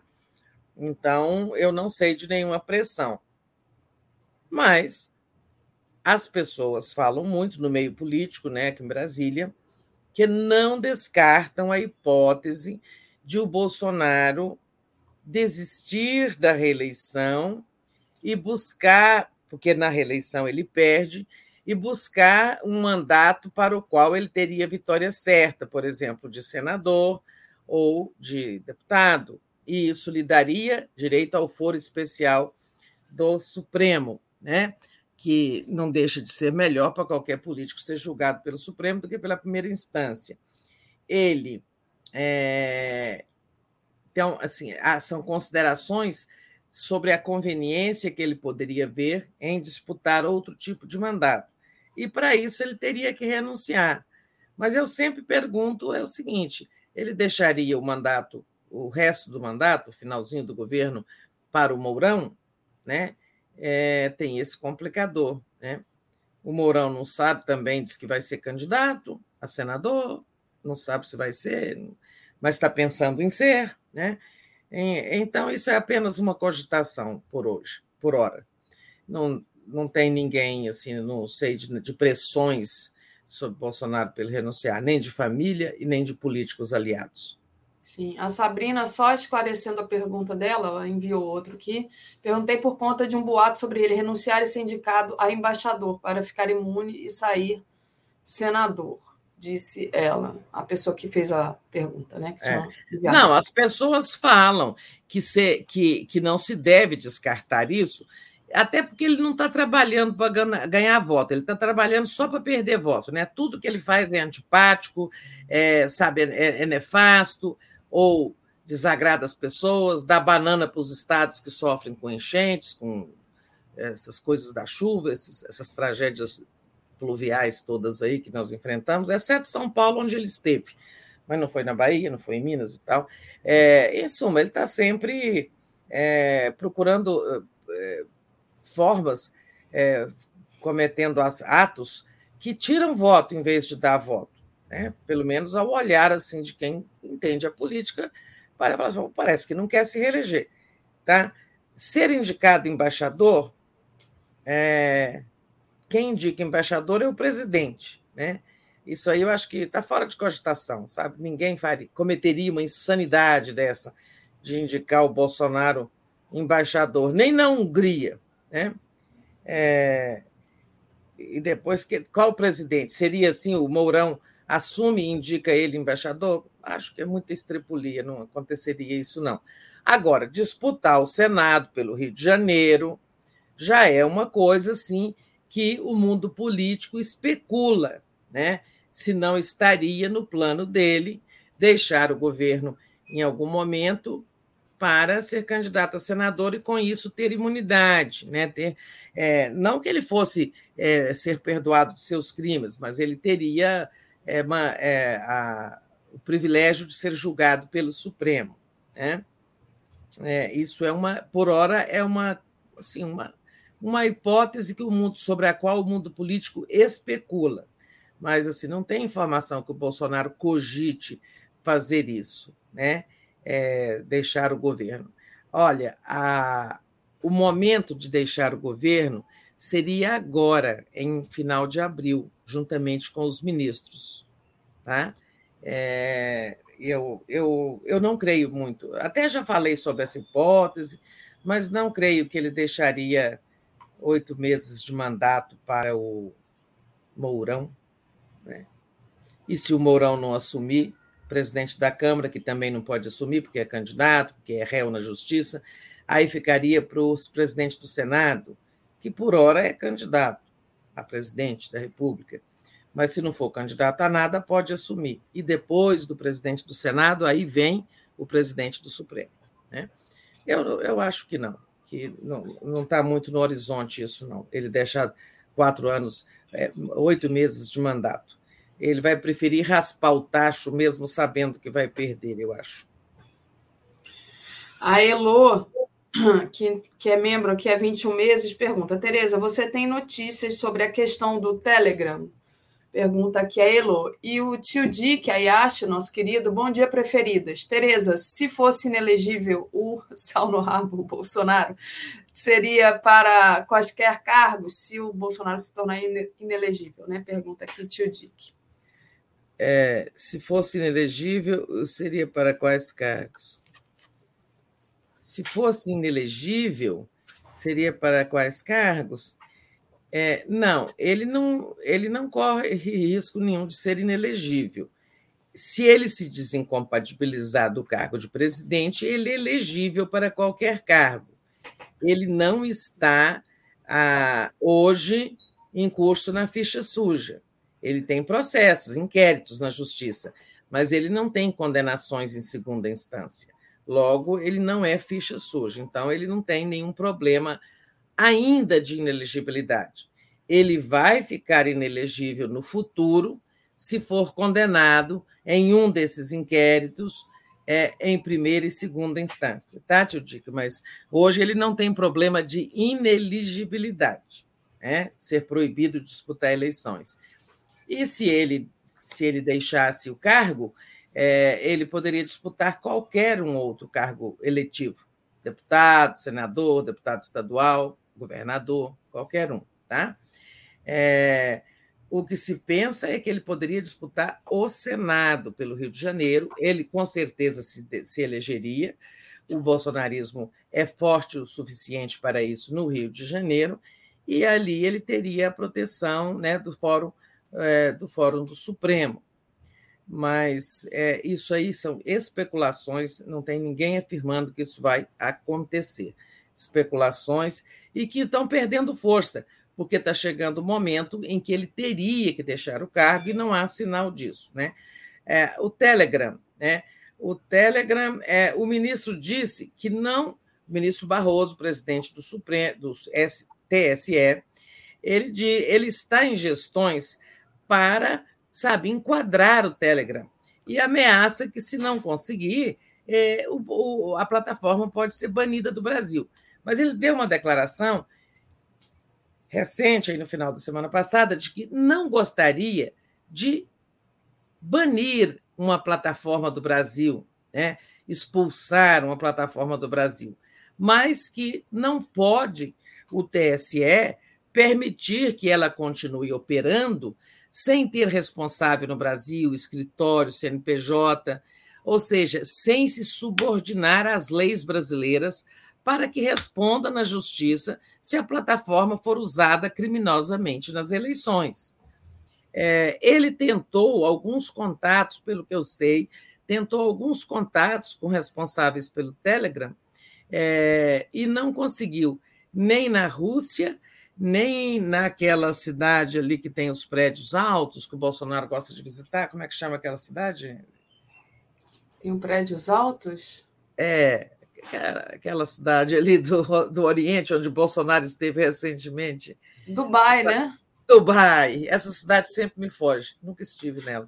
Dubai tem uma. Parece que tem uma representação do Telegram, depois que foi expulso da Rússia, ah, em sim. Dubai. É. E o, o, o, o, ministro, o TSE, já tentou contatos com o Telegram em Dubai também, não conseguiu. Né? Mas está nesse pé. Né? Ou eles se subordinam à lei brasileira ou não poderão operar.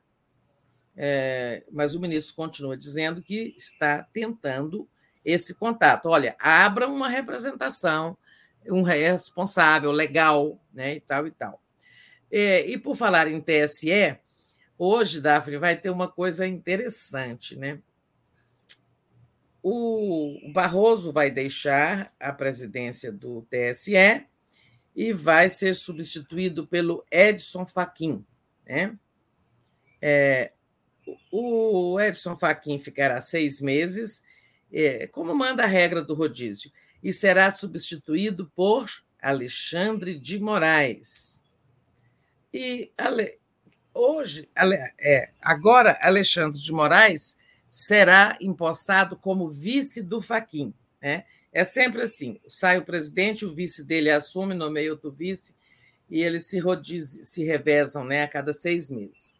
Então, na eleição, é, quem vai estar na presidência é o Alexandre de Moraes, que deixará de ser vice do Faquim e virará e se tornará presidente do TSE. Os dois têm uma audiência marcada hoje com o Bolsonaro, né?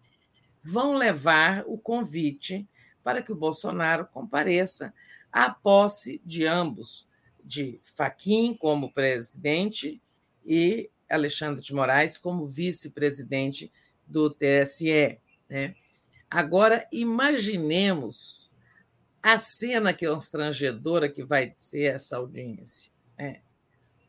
O, o Faquim, o, oh, esqueci de calar meu celular, o Faquim é, já foi chamado de trotskista, leninista, comunista, tudo pelo Bolsonaro.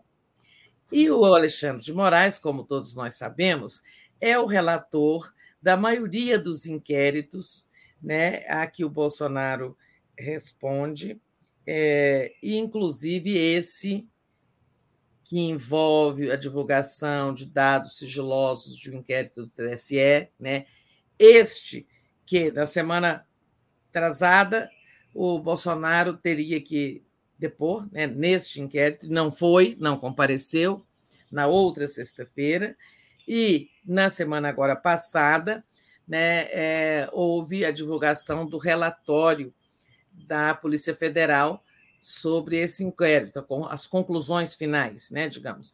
E as conclusões foram de que o Bolsonaro cometeu crime, sim, ele, juntamente com o deputado é, e um ajudante de ordens, ao vazar aquele inquérito, inquérito esse em que o tribunal, estou repetindo, mas só para ninguém, se alguém tiver esquecido, né? é aquele inquérito em que o TSE é, investiga uma tentativa de invasão do seu sistema na eleição de 2018. Tentativa infrutífera, não deu resultado, mas tem que ser investigado. E o Bolsonaro usou esse inquérito para dizer que, olha, não vem, eu digo que esse sistema é vulnerável, que esse sistema é, é sujeito a fraude e tal. Tanto é que eles têm aqui esse inquérito. Né? Divulgou trechos e ainda postou o link de acesso, a senha que o TSE tinha fornecido a este deputado aliado de Barros, é, Felipe de Barros, é, e ele e esse deputado cedeu para o Bolsonaro. Ou seja, isso é crime, né? Então o, é, o Alexandre de Moraes, de posse do relatório da Polícia Federal, que pela primeira vez imputou um crime ao Bolsonaro, na própria quinta-feira, o, o, o ministro Alexandre de Moraes encaminhou para o Procurador-Geral da República perguntando se ele está de acordo com o relatório. É, é muito difícil para o Aras escapar dessa, embora ele seja o que nós sabemos. Aliás, depois vamos falar um pouquinho dele. É, e o Aras tem 15 dias, o que vai cair aí pelo dia 17, 18 de fevereiro, para ele decidir se faz uma denúncia com Bolsonaro ou não, ou manda arquivar. Né? É, e uma denúncia nós sabemos, ela gera um processo, pedido de licença à Câmara, se, a, se o pedido é concedido, o presidente é afastado. Né? É, então, o, o, Bolsonaro estará recebendo o Faquin, que ele já chamou de tudo, comunista, trotskista, leninista, e o, e o Alexandre, que ele já chamou de canalha em 7 de setembro passado, e que é o autor, é o relator de, deste e de outros inquéritos contra o Bolsonaro, fake news, né, e, e, e vazamento, e divulgação de notícias falsas na pandemia, é, tem aquele de prevaricação, né, que é, mandou arquivar, a Polícia Federal disse que não viu o crime, né, e, e tal. Mas então vai, vamos ter esta visita constrangedora desses dois ministros ao Palácio do Planalto. Não sei se o Bolsonaro vai vestir a sua vai vestir uma fantasia de civilizado ou se vai xingar os visitantes. Mas se ele mandou marcar audiência, é porque ele vai recebê-los, né? Mas que será constrangedor, será. O Gilberto enviou aqui um superchat para gente. Tereza, o TSE deveria inverter a lógica de, da ação com o Telegram. Suspender a plataforma no Brasil até que o representante legal apareça e se credencie. Tem também aqui o superchat da Maria é, Socorro, a nossa, a nossa Socorro, diz: Olá, turma boa. Certo, Daphne, chega da pauta do cancelamento. A voz para Alan dos Santos é difícil. Agora, um jornalismo que não pode ouvir todos não é jornalismo. Cansei da pauta cancelamento, disse ela. Ah, eu também. A gente fica aqui. É cansada desse tipo de, desse tipo de coisa. É, Tereza. Deixa eu só falar essa do Gilberto. Do Gilberto. Olha, Gilberto, eu acho que é assim mesmo, vai ter que cancelar para eles aparecerem. Só que o ministro não pode fazer isso hoje, porque nós não estamos ainda assim dentro do calendário eleitoral, né? Ele só teria autoridade para ele só terá autoridade para fazer isso no período eleitoral, né? É, o, antes, o tribunal não tem, é, digamos, competência para isso. Nesse momento não está havendo disputa eleitoral, então não teria por que ainda ele pedir a suspensão da, da plataforma. Entendo eu, né? Acho que ainda não, ainda não é hora, ele ainda não pode fazer isso. Tereza, já que você já comentou um pouco a respeito do Aras, ah, tem aqui outro, olha. Maria Cristina, Tereza, ameaça do Aras aos senadores e a ameaça do Aras aos senadores. Aí é, a gente está na nossa pauta, não era agora, mas aí você já poderia comentar, a gente inverter aqui um pouco. Né, o Aras, que respondeu a matéria do Estadão de sábado, né, de que passou 100 dias sem dar o, o segmento ao relatório da CPI da Covid, disse que tudo está andando. Né? Que a gente quer saber andando para onde, exatamente. Então, aí eu, por favor, a gente termina logo essa questão do Aras e passa para outra depois. É verdade. A matéria do Estadão foi muito pesada, né? Era uma manchete é, dizendo 100 dias depois do, do, é, da, das conclusões é, da, da CPI, é, o, o, Aras não fez nada, né? É, ele respondeu, né, uma nota dizendo que sim, que tudo está em andamento, é, que ele tem dado informações, que ele compartilhou tudo com o Supremo, tem informado os relatores, da, de, porque foram as, os pedidos de inquérito foram distribuídos a diferentes relatores, né?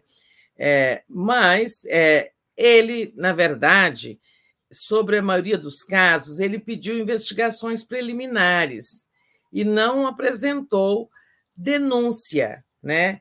Na verdade, ele, ele fingiu que respondeu e não respondeu, porque a resposta é o seguinte: é, vamos pegar aqui, ó, o ministro, atual ministro da Saúde, Queiroga, tem um pedido de inquérito contra ele, né?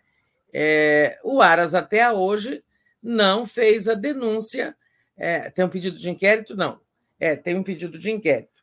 O inquérito está andando, é, não está aberto o inquérito está aberta uma investigação preliminar. Né? E o Aras não tinha que fazer uma investigação preliminar, né? era abrir imediatamente inquérito para que logo venha a denúncia. Ele poderia nem ter inquérito, nem. É, não, desculpem, gente, eu, tô, eu confundo essas palavras do, do juridiquês. Né?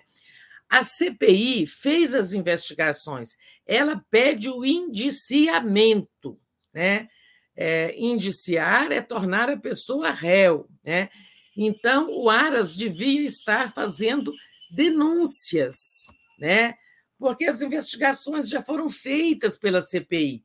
Ele teria que estar indiciando essas pessoas que têm foro especial. Por exemplo, o ministro Queiroga não tem mais que investigar os atos do Queiroga pelos quais a CPI né, pediu seu indiciamento, ele tinha que estar sendo denunciado ao Supremo. E o Aras não fez isso. Ele não apresentou denúncia contra ninguém, nem contra Bolsonaro, nem contra filho de Bolsonaro, nem contra ministro de Bolsonaro, nem contra deputados bolsonaristas citados pelo relatório final da CPI. Né? É, agora, então, assim, ele respondeu, mas não respondeu, né? Na verdade, a, a, a, matéria do Estadão continua valendo. Mais de 100 dias depois do fim da CPI, Aras não deu seguimento. Ele não pediu, ele não fez denúncias. Né?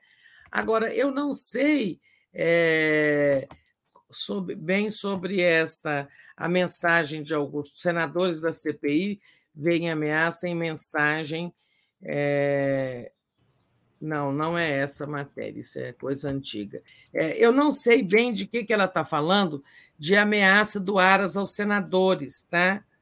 É, não soube disso. É, ah. Mas eu, é, eu devo estar comendo alguma mosca aí. É, a, a Cristina, né? Hã? Foi a Cristina, que nossa internauta, que perguntou né, sobre a ameaça do Aras aos senadores. Mas, enfim, é, a gente tenta descobrir aqui do que ela está falando e depois traz, né, Tereza? É. é. Então, o Aras é isso. Agora, ele, é, ele encontrou um mecanismo, como a gente falou na semana passada, é, ele, ele produziu alguns pontos fora da curva, né? Algumas coisas que, digamos, teoricamente contrariam o Bolsonaro, mas não são contra o Bolsonaro é, são, por exemplo, são aqueles casos. Denunciou, apresentou denúncia contra a deputada Bia Kisses por racismo, né? É, é uma pauta de costumes, né, de valores, não é uma pauta de governo. Apresentou a denúncia contra é, o ministro da Educação por homofobia, também é uma pauta de costumes e valores não é uma pauta de governo, mas isso permite a ele dizer: olha, é, eu até faço contra, denúncias contra membros do governo ou aliados do Bolsonaro, por exemplo, a Bia Kisses, o, o ministro da Educação, né? mas isso é uma desculpa amarela para ele poder dizer que não é integralmente bolsonarista, mas não, não tapa o sol com essa peneira. Acho que a questão da nossa internauta se referia ao Aras, eh, que pediu para o STF intimar o Renan e o Omar Aziz. Será que era isso? Ah, deve ser. Tem uns diazinhos aqui, ó. Vou colocar aqui para você. Matéria do Globo. Acho, acho que é isso que ela pode estar se referindo. Vamos ver. Põe aí para nós. É, tá aqui, olha, no dia 2 de fevereiro. Aras pede ao STF que intime Renan e Aziz para esclarecer o uso de dados sigilosos em depoimento da CPI. Ah, sim. É. é. É, verdade. Só que isso foi da semana passada, né? É, já tinha me saído da cabeça. É, ele, ele se incomodou com o fato de que é, o Renan e o Aziz, ao intimarem quem? É... É, deixa eu ler aqui. Procurador da. Diga.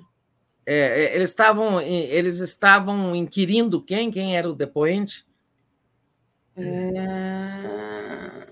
Foi ele aqui da matéria fala sobre de, é, depoimentos escolhidos pela comissão. Né? Requerimento diário responde à notícia crime apresentado pelo vereador do Rio, Carlos Bolsonaro, filho do presidente Jair Bolsonaro, é, contra Renan e Omar Aziz. Ao Senado Justiça, Carlos Bolsonaro atribuiu aos senadores crimes como prevaricação e abuso de autoridade ao longo das investigações. Segundo o vereador, a CPI atuou de forma política para atacar o presidente Jair Bolsonaro. É, não fala exatamente para quem, não. Ah, foi o. Foi questionar o Fábio Weingarten, né? Não foi isso? Sim, foi no interrogatório do Fábio Weingarten, mas ele está acusando, o, o Carlos Bolsonaro está acusando o, o, os dois senadores de terem usado dados de um inquérito sigiloso, né? É, que eu acho que é do inquérito das fake news. Né? Ou seja, ele está querendo responder com a mesma moeda que hoje está sendo usada contra o Bolsonaro é, ele está dizendo que é, o Bolsonaro está respondendo por ter tido usado, ter tido acesso e usado, divulgado dados do inquérito sigiloso do TSE. Né? Hoje a maior ameaça que pega, pesa contra o Bolsonaro é esse inquérito ao qual é, ele sabe está respondendo e que agora teve a conclusão de que cometeu o crime. Aí vejam a malícia. Aí o Carlos Bolsonaro é, reage pedindo ao Aras que é, intime os dois senadores a explicarem como tiveram acesso a dados do inquérito das fake news que foram usados no interrogatório de Fábio Weingarten, que foi um dos primeiros a depor na CPI. Ele era, na, na época, secretário de comunicação, né? ou, ou já tinha ido para o Ministério das Comunicações, não me lembro bem, se ele, é, porque ele saiu da SECOM, do Palácio, e foi para o Ministério das Comunicações trabalhar com Fábio Faria, o ministro Fábio Faria, né? mas continua sendo um homem de comunicação do governo, né, do Bolsonaro. É, eu acho que o Aras, é, os dois senadores vão explicar isso. É, eu não sei se procede, né, eu não tenho elementos para avaliar se procede essa afirmação do Carlos Bolsonaro é, de que eles tiveram é, usaram dados de um inquérito sigiloso. Eu não sei disso, não tenho, não tenho como afirmar que houve ou não houve isso. Mas o curioso é que eles estão agora fazendo contra Renan e Aziz a mesma acusação da qual o Bolsonaro é vítima no inquérito sobre o, é, sobre o vazamento de dados sigilosos, do inquérito do TSE. O inquérito sobre o vazamento de outro inquérito. Né? Isso aí temos que ver, né? A resposta, né, a defesa dos senadores. É, sem dúvida, eles estão preparando uma boa explicação, mas eles vão responder ao Aras. Vamos aguardar a resposta deles. Muito bom, Tereza. Tereza, outro assunto aqui que eu gostaria que você comentasse é PDT e PSD unidos no Rio contra o Freixo do PSB, né, que é seria a aliança ali do PT, né, com o PT. É, embora essa aliança seja apenas local, o Ciro Gomes né, aproveitou, não perde a oportunidade para atacar o Lula, né, acusando o Lula de destruir os partidos de esquerda. Uhum. É, aliás, foi também a posição do Estadão ontem, né, no editorial, dizendo que o PT é, destrói a esquerda, alguma coisa assim. Espaço para você. Imagina. É, pois é, gente, vamos recordar a situação do Rio de Janeiro. É a situação local, a disputa local pelo governo do Estado e um vaga, uma vaga de senador, né? os cargos majoritários. É, o Lula se empenhou muito para fazer uma aliança que envolvesse também, além da esquerda, o prefeito Eduardo Paes, né, com quem ele já teve é, boas e más relações. O Eduardo Paes era um antilulista, antipetista ferrenho, inclusive muito agressivo contra o PT na CPI dos Correios, lá no caso Mensalão, em 2005. Bom, o Lula sobreviveu, se reelegeu, e o Eduardo Paes, é, achando interessante ter o apoio do Lula quando ele concorreu a prefeito, né, a primeira vez, ele se aproximou do Lula através do ex-governador Sérgio Cabral e virou lulista. Né? É, depois ele perdeu a eleição para para a, o governo do estado, né? perdeu para esse candidato bolsonarista que já foi afastado do governo, né? É, aquele governador que já passou, como é, é o nome dele, né? Witzel, né? Perdeu para o Witzel, ele até que era favorito e tal. É, e voltou a ter contatos com Lula, é, ficou numa posição ali meio neutra, mas esta aliança ampla contra o bolsonarismo, né, que é o bolsonarismo vai ser representado por quem? Até onde se sabe, é pelo atual, pelo atual governador, o que sucedeu ao vice, né, o Cláudio Cláudio Cruz, né? Eu sempre erro o sobrenome dele. Estou tentando abrir meu microfone aqui, Cláudio, Cláudio Castro. Cláudio Castro. Eu, já é a segunda vez aqui no ar que eu falo de Cláudio Cruz e é Cláudio Castro. Castro. Então, é, o candidato do bolsonarismo vai ser o Cláudio Castro, né? Governador, montado na máquina e tudo mais. É, o Lula tentou fazer essa frente ampla lá no Rio, né? mas eis que ele, ele, é, digamos que antecipou o apoio ao Freixo, porque essa aliança não estava evoluindo, e o PT precisava dar um sinal de reciprocidade ao PSB. O Freixo, que já foi do PSOL, hoje é do PSB. Né? Então, a declaração de apoio do PT ao Freixo é uma forma de melhorar as negociações com o PSB, né? as, as negociações em torno da federação, é, antes que digam que o PT só quer ser apoiado, quer que o PSB apoie o Haddad de São Paulo, o, P, o, P, o PT fez dois movimentos é, de reciprocidade importantes. Né? É, declarar o apoio ao Freixo, no Rio, e abrir mão da candidatura do senador Humberto Costa a governador de Pernambuco, mesmo sendo ele o mais cotado nas pesquisas. Né? Foram gestos que o PT fez em direção ao PSB, né? para é, desanuviar o caminho ali. Né? E realmente isso facilitou, melhorou ali a negociação. A federação hoje está praticamente garantida. Né? Federação com o PSB e também com o PV e o PCdoB, partidos pequenos e que não estão sendo massacrados pelo PT. Pelo contrário, eles estão entrando na federação porque eles precisam da aliança com um grande partido para escaparem é, das, das sanções da cláusula de barreira. Né? Eles precisam garantir sobrevivência, porque a cláusula exige que o partido sozinho tenha 2% dos votos nacionais. Isso é muito difícil para um partido pequeno. Né? Então, não é o PT que está impondo a federação para destruí-los, pelo contrário, está contribuindo para que eles sobrevivam, esses pequenos partidos, como o PV e o PCdoB. O PSB não, é um partido maior. É, aí já é mais o interesse na governabilidade futura do eventual governo Lula e tal, provável governo Lula. Né? É, e mal a, a declaração de apoio ao Freixo, né?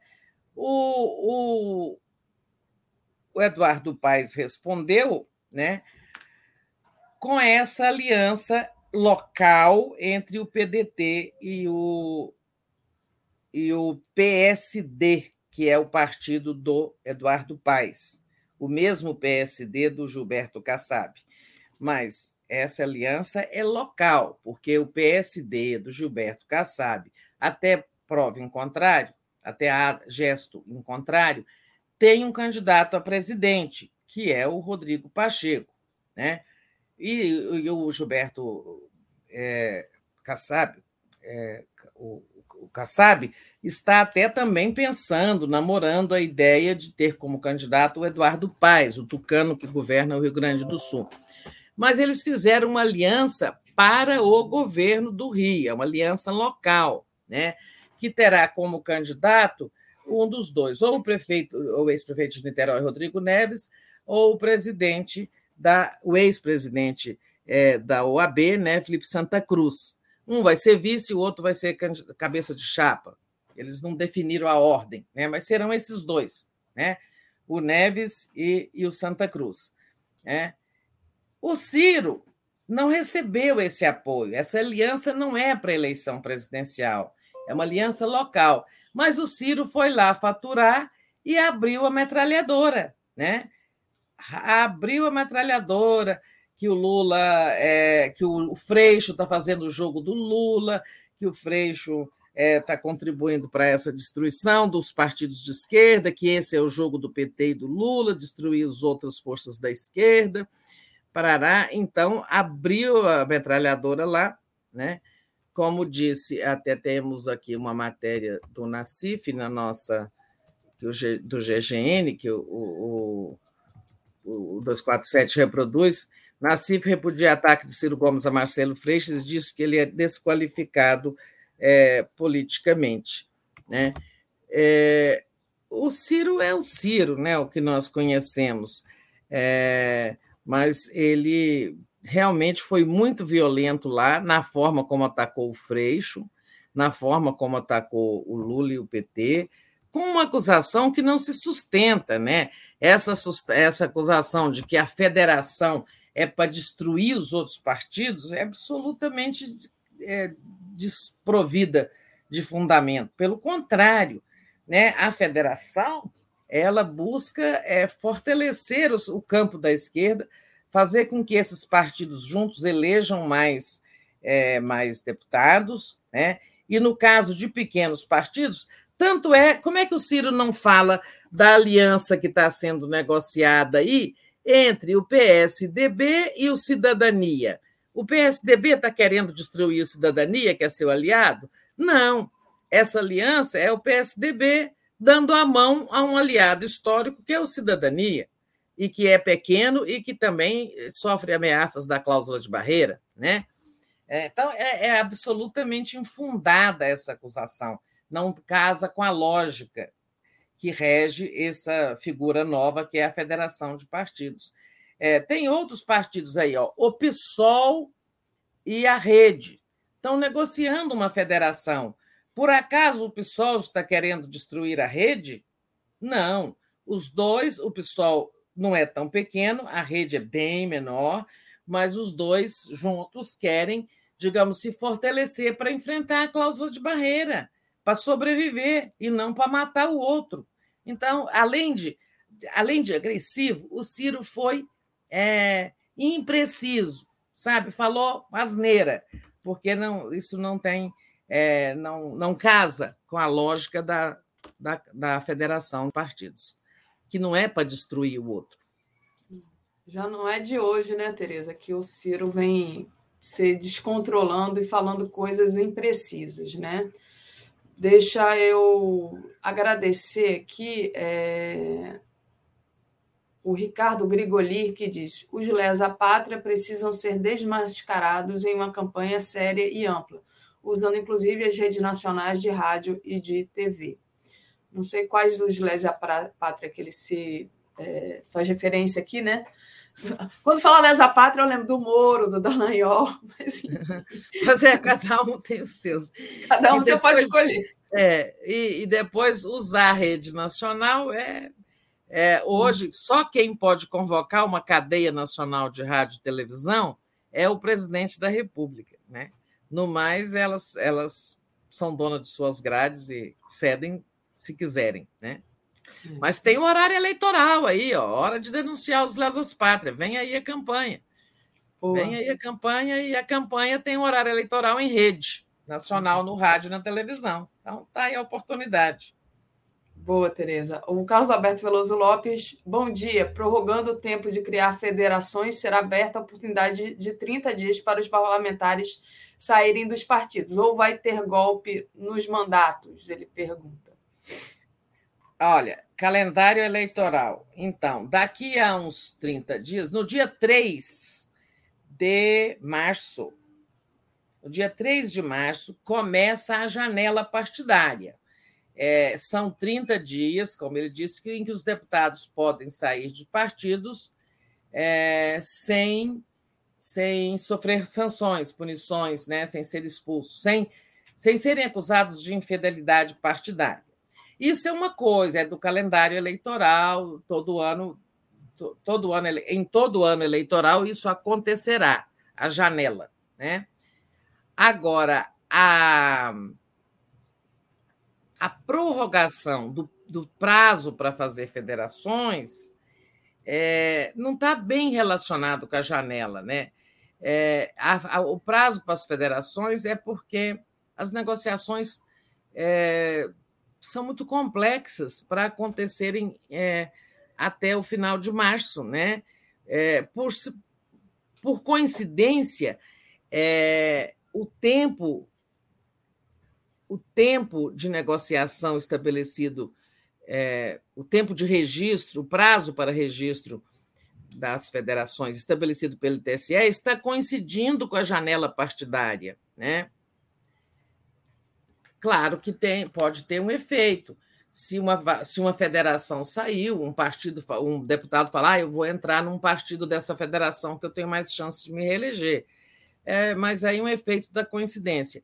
Agora, eu acho que o ministro Barroso vai acolher é, esse pedido do PT, que vale para todos os partidos, e dilatar um pouquinho esse prazo para as federações. Pelo menos mais 30 dias eu acho que ele vai conceder. Mas não tem assim, necessariamente uma coisa que ver com a outra. Né? Não sei se me fiz entender. Acho que sim, acho que está claro. Tereza, o tempo voou hoje. São 10 é, horas, 10 e 1.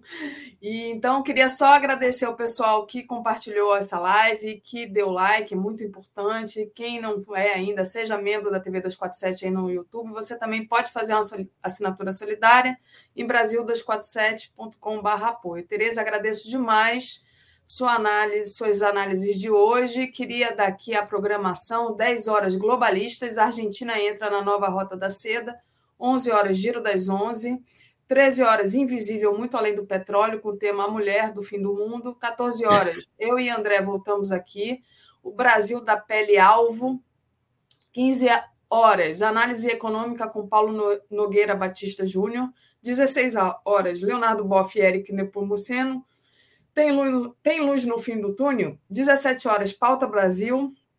Inflação de alimentos e segurança alimentar. 18h30, Boa Noite 247. 22 horas, o dia em 20 minutos. E é isso, Tereza. Obrigada. Bom dia a todos e todas. Obrigada, Daphne. Beijo, tchau. Beijo, tchau.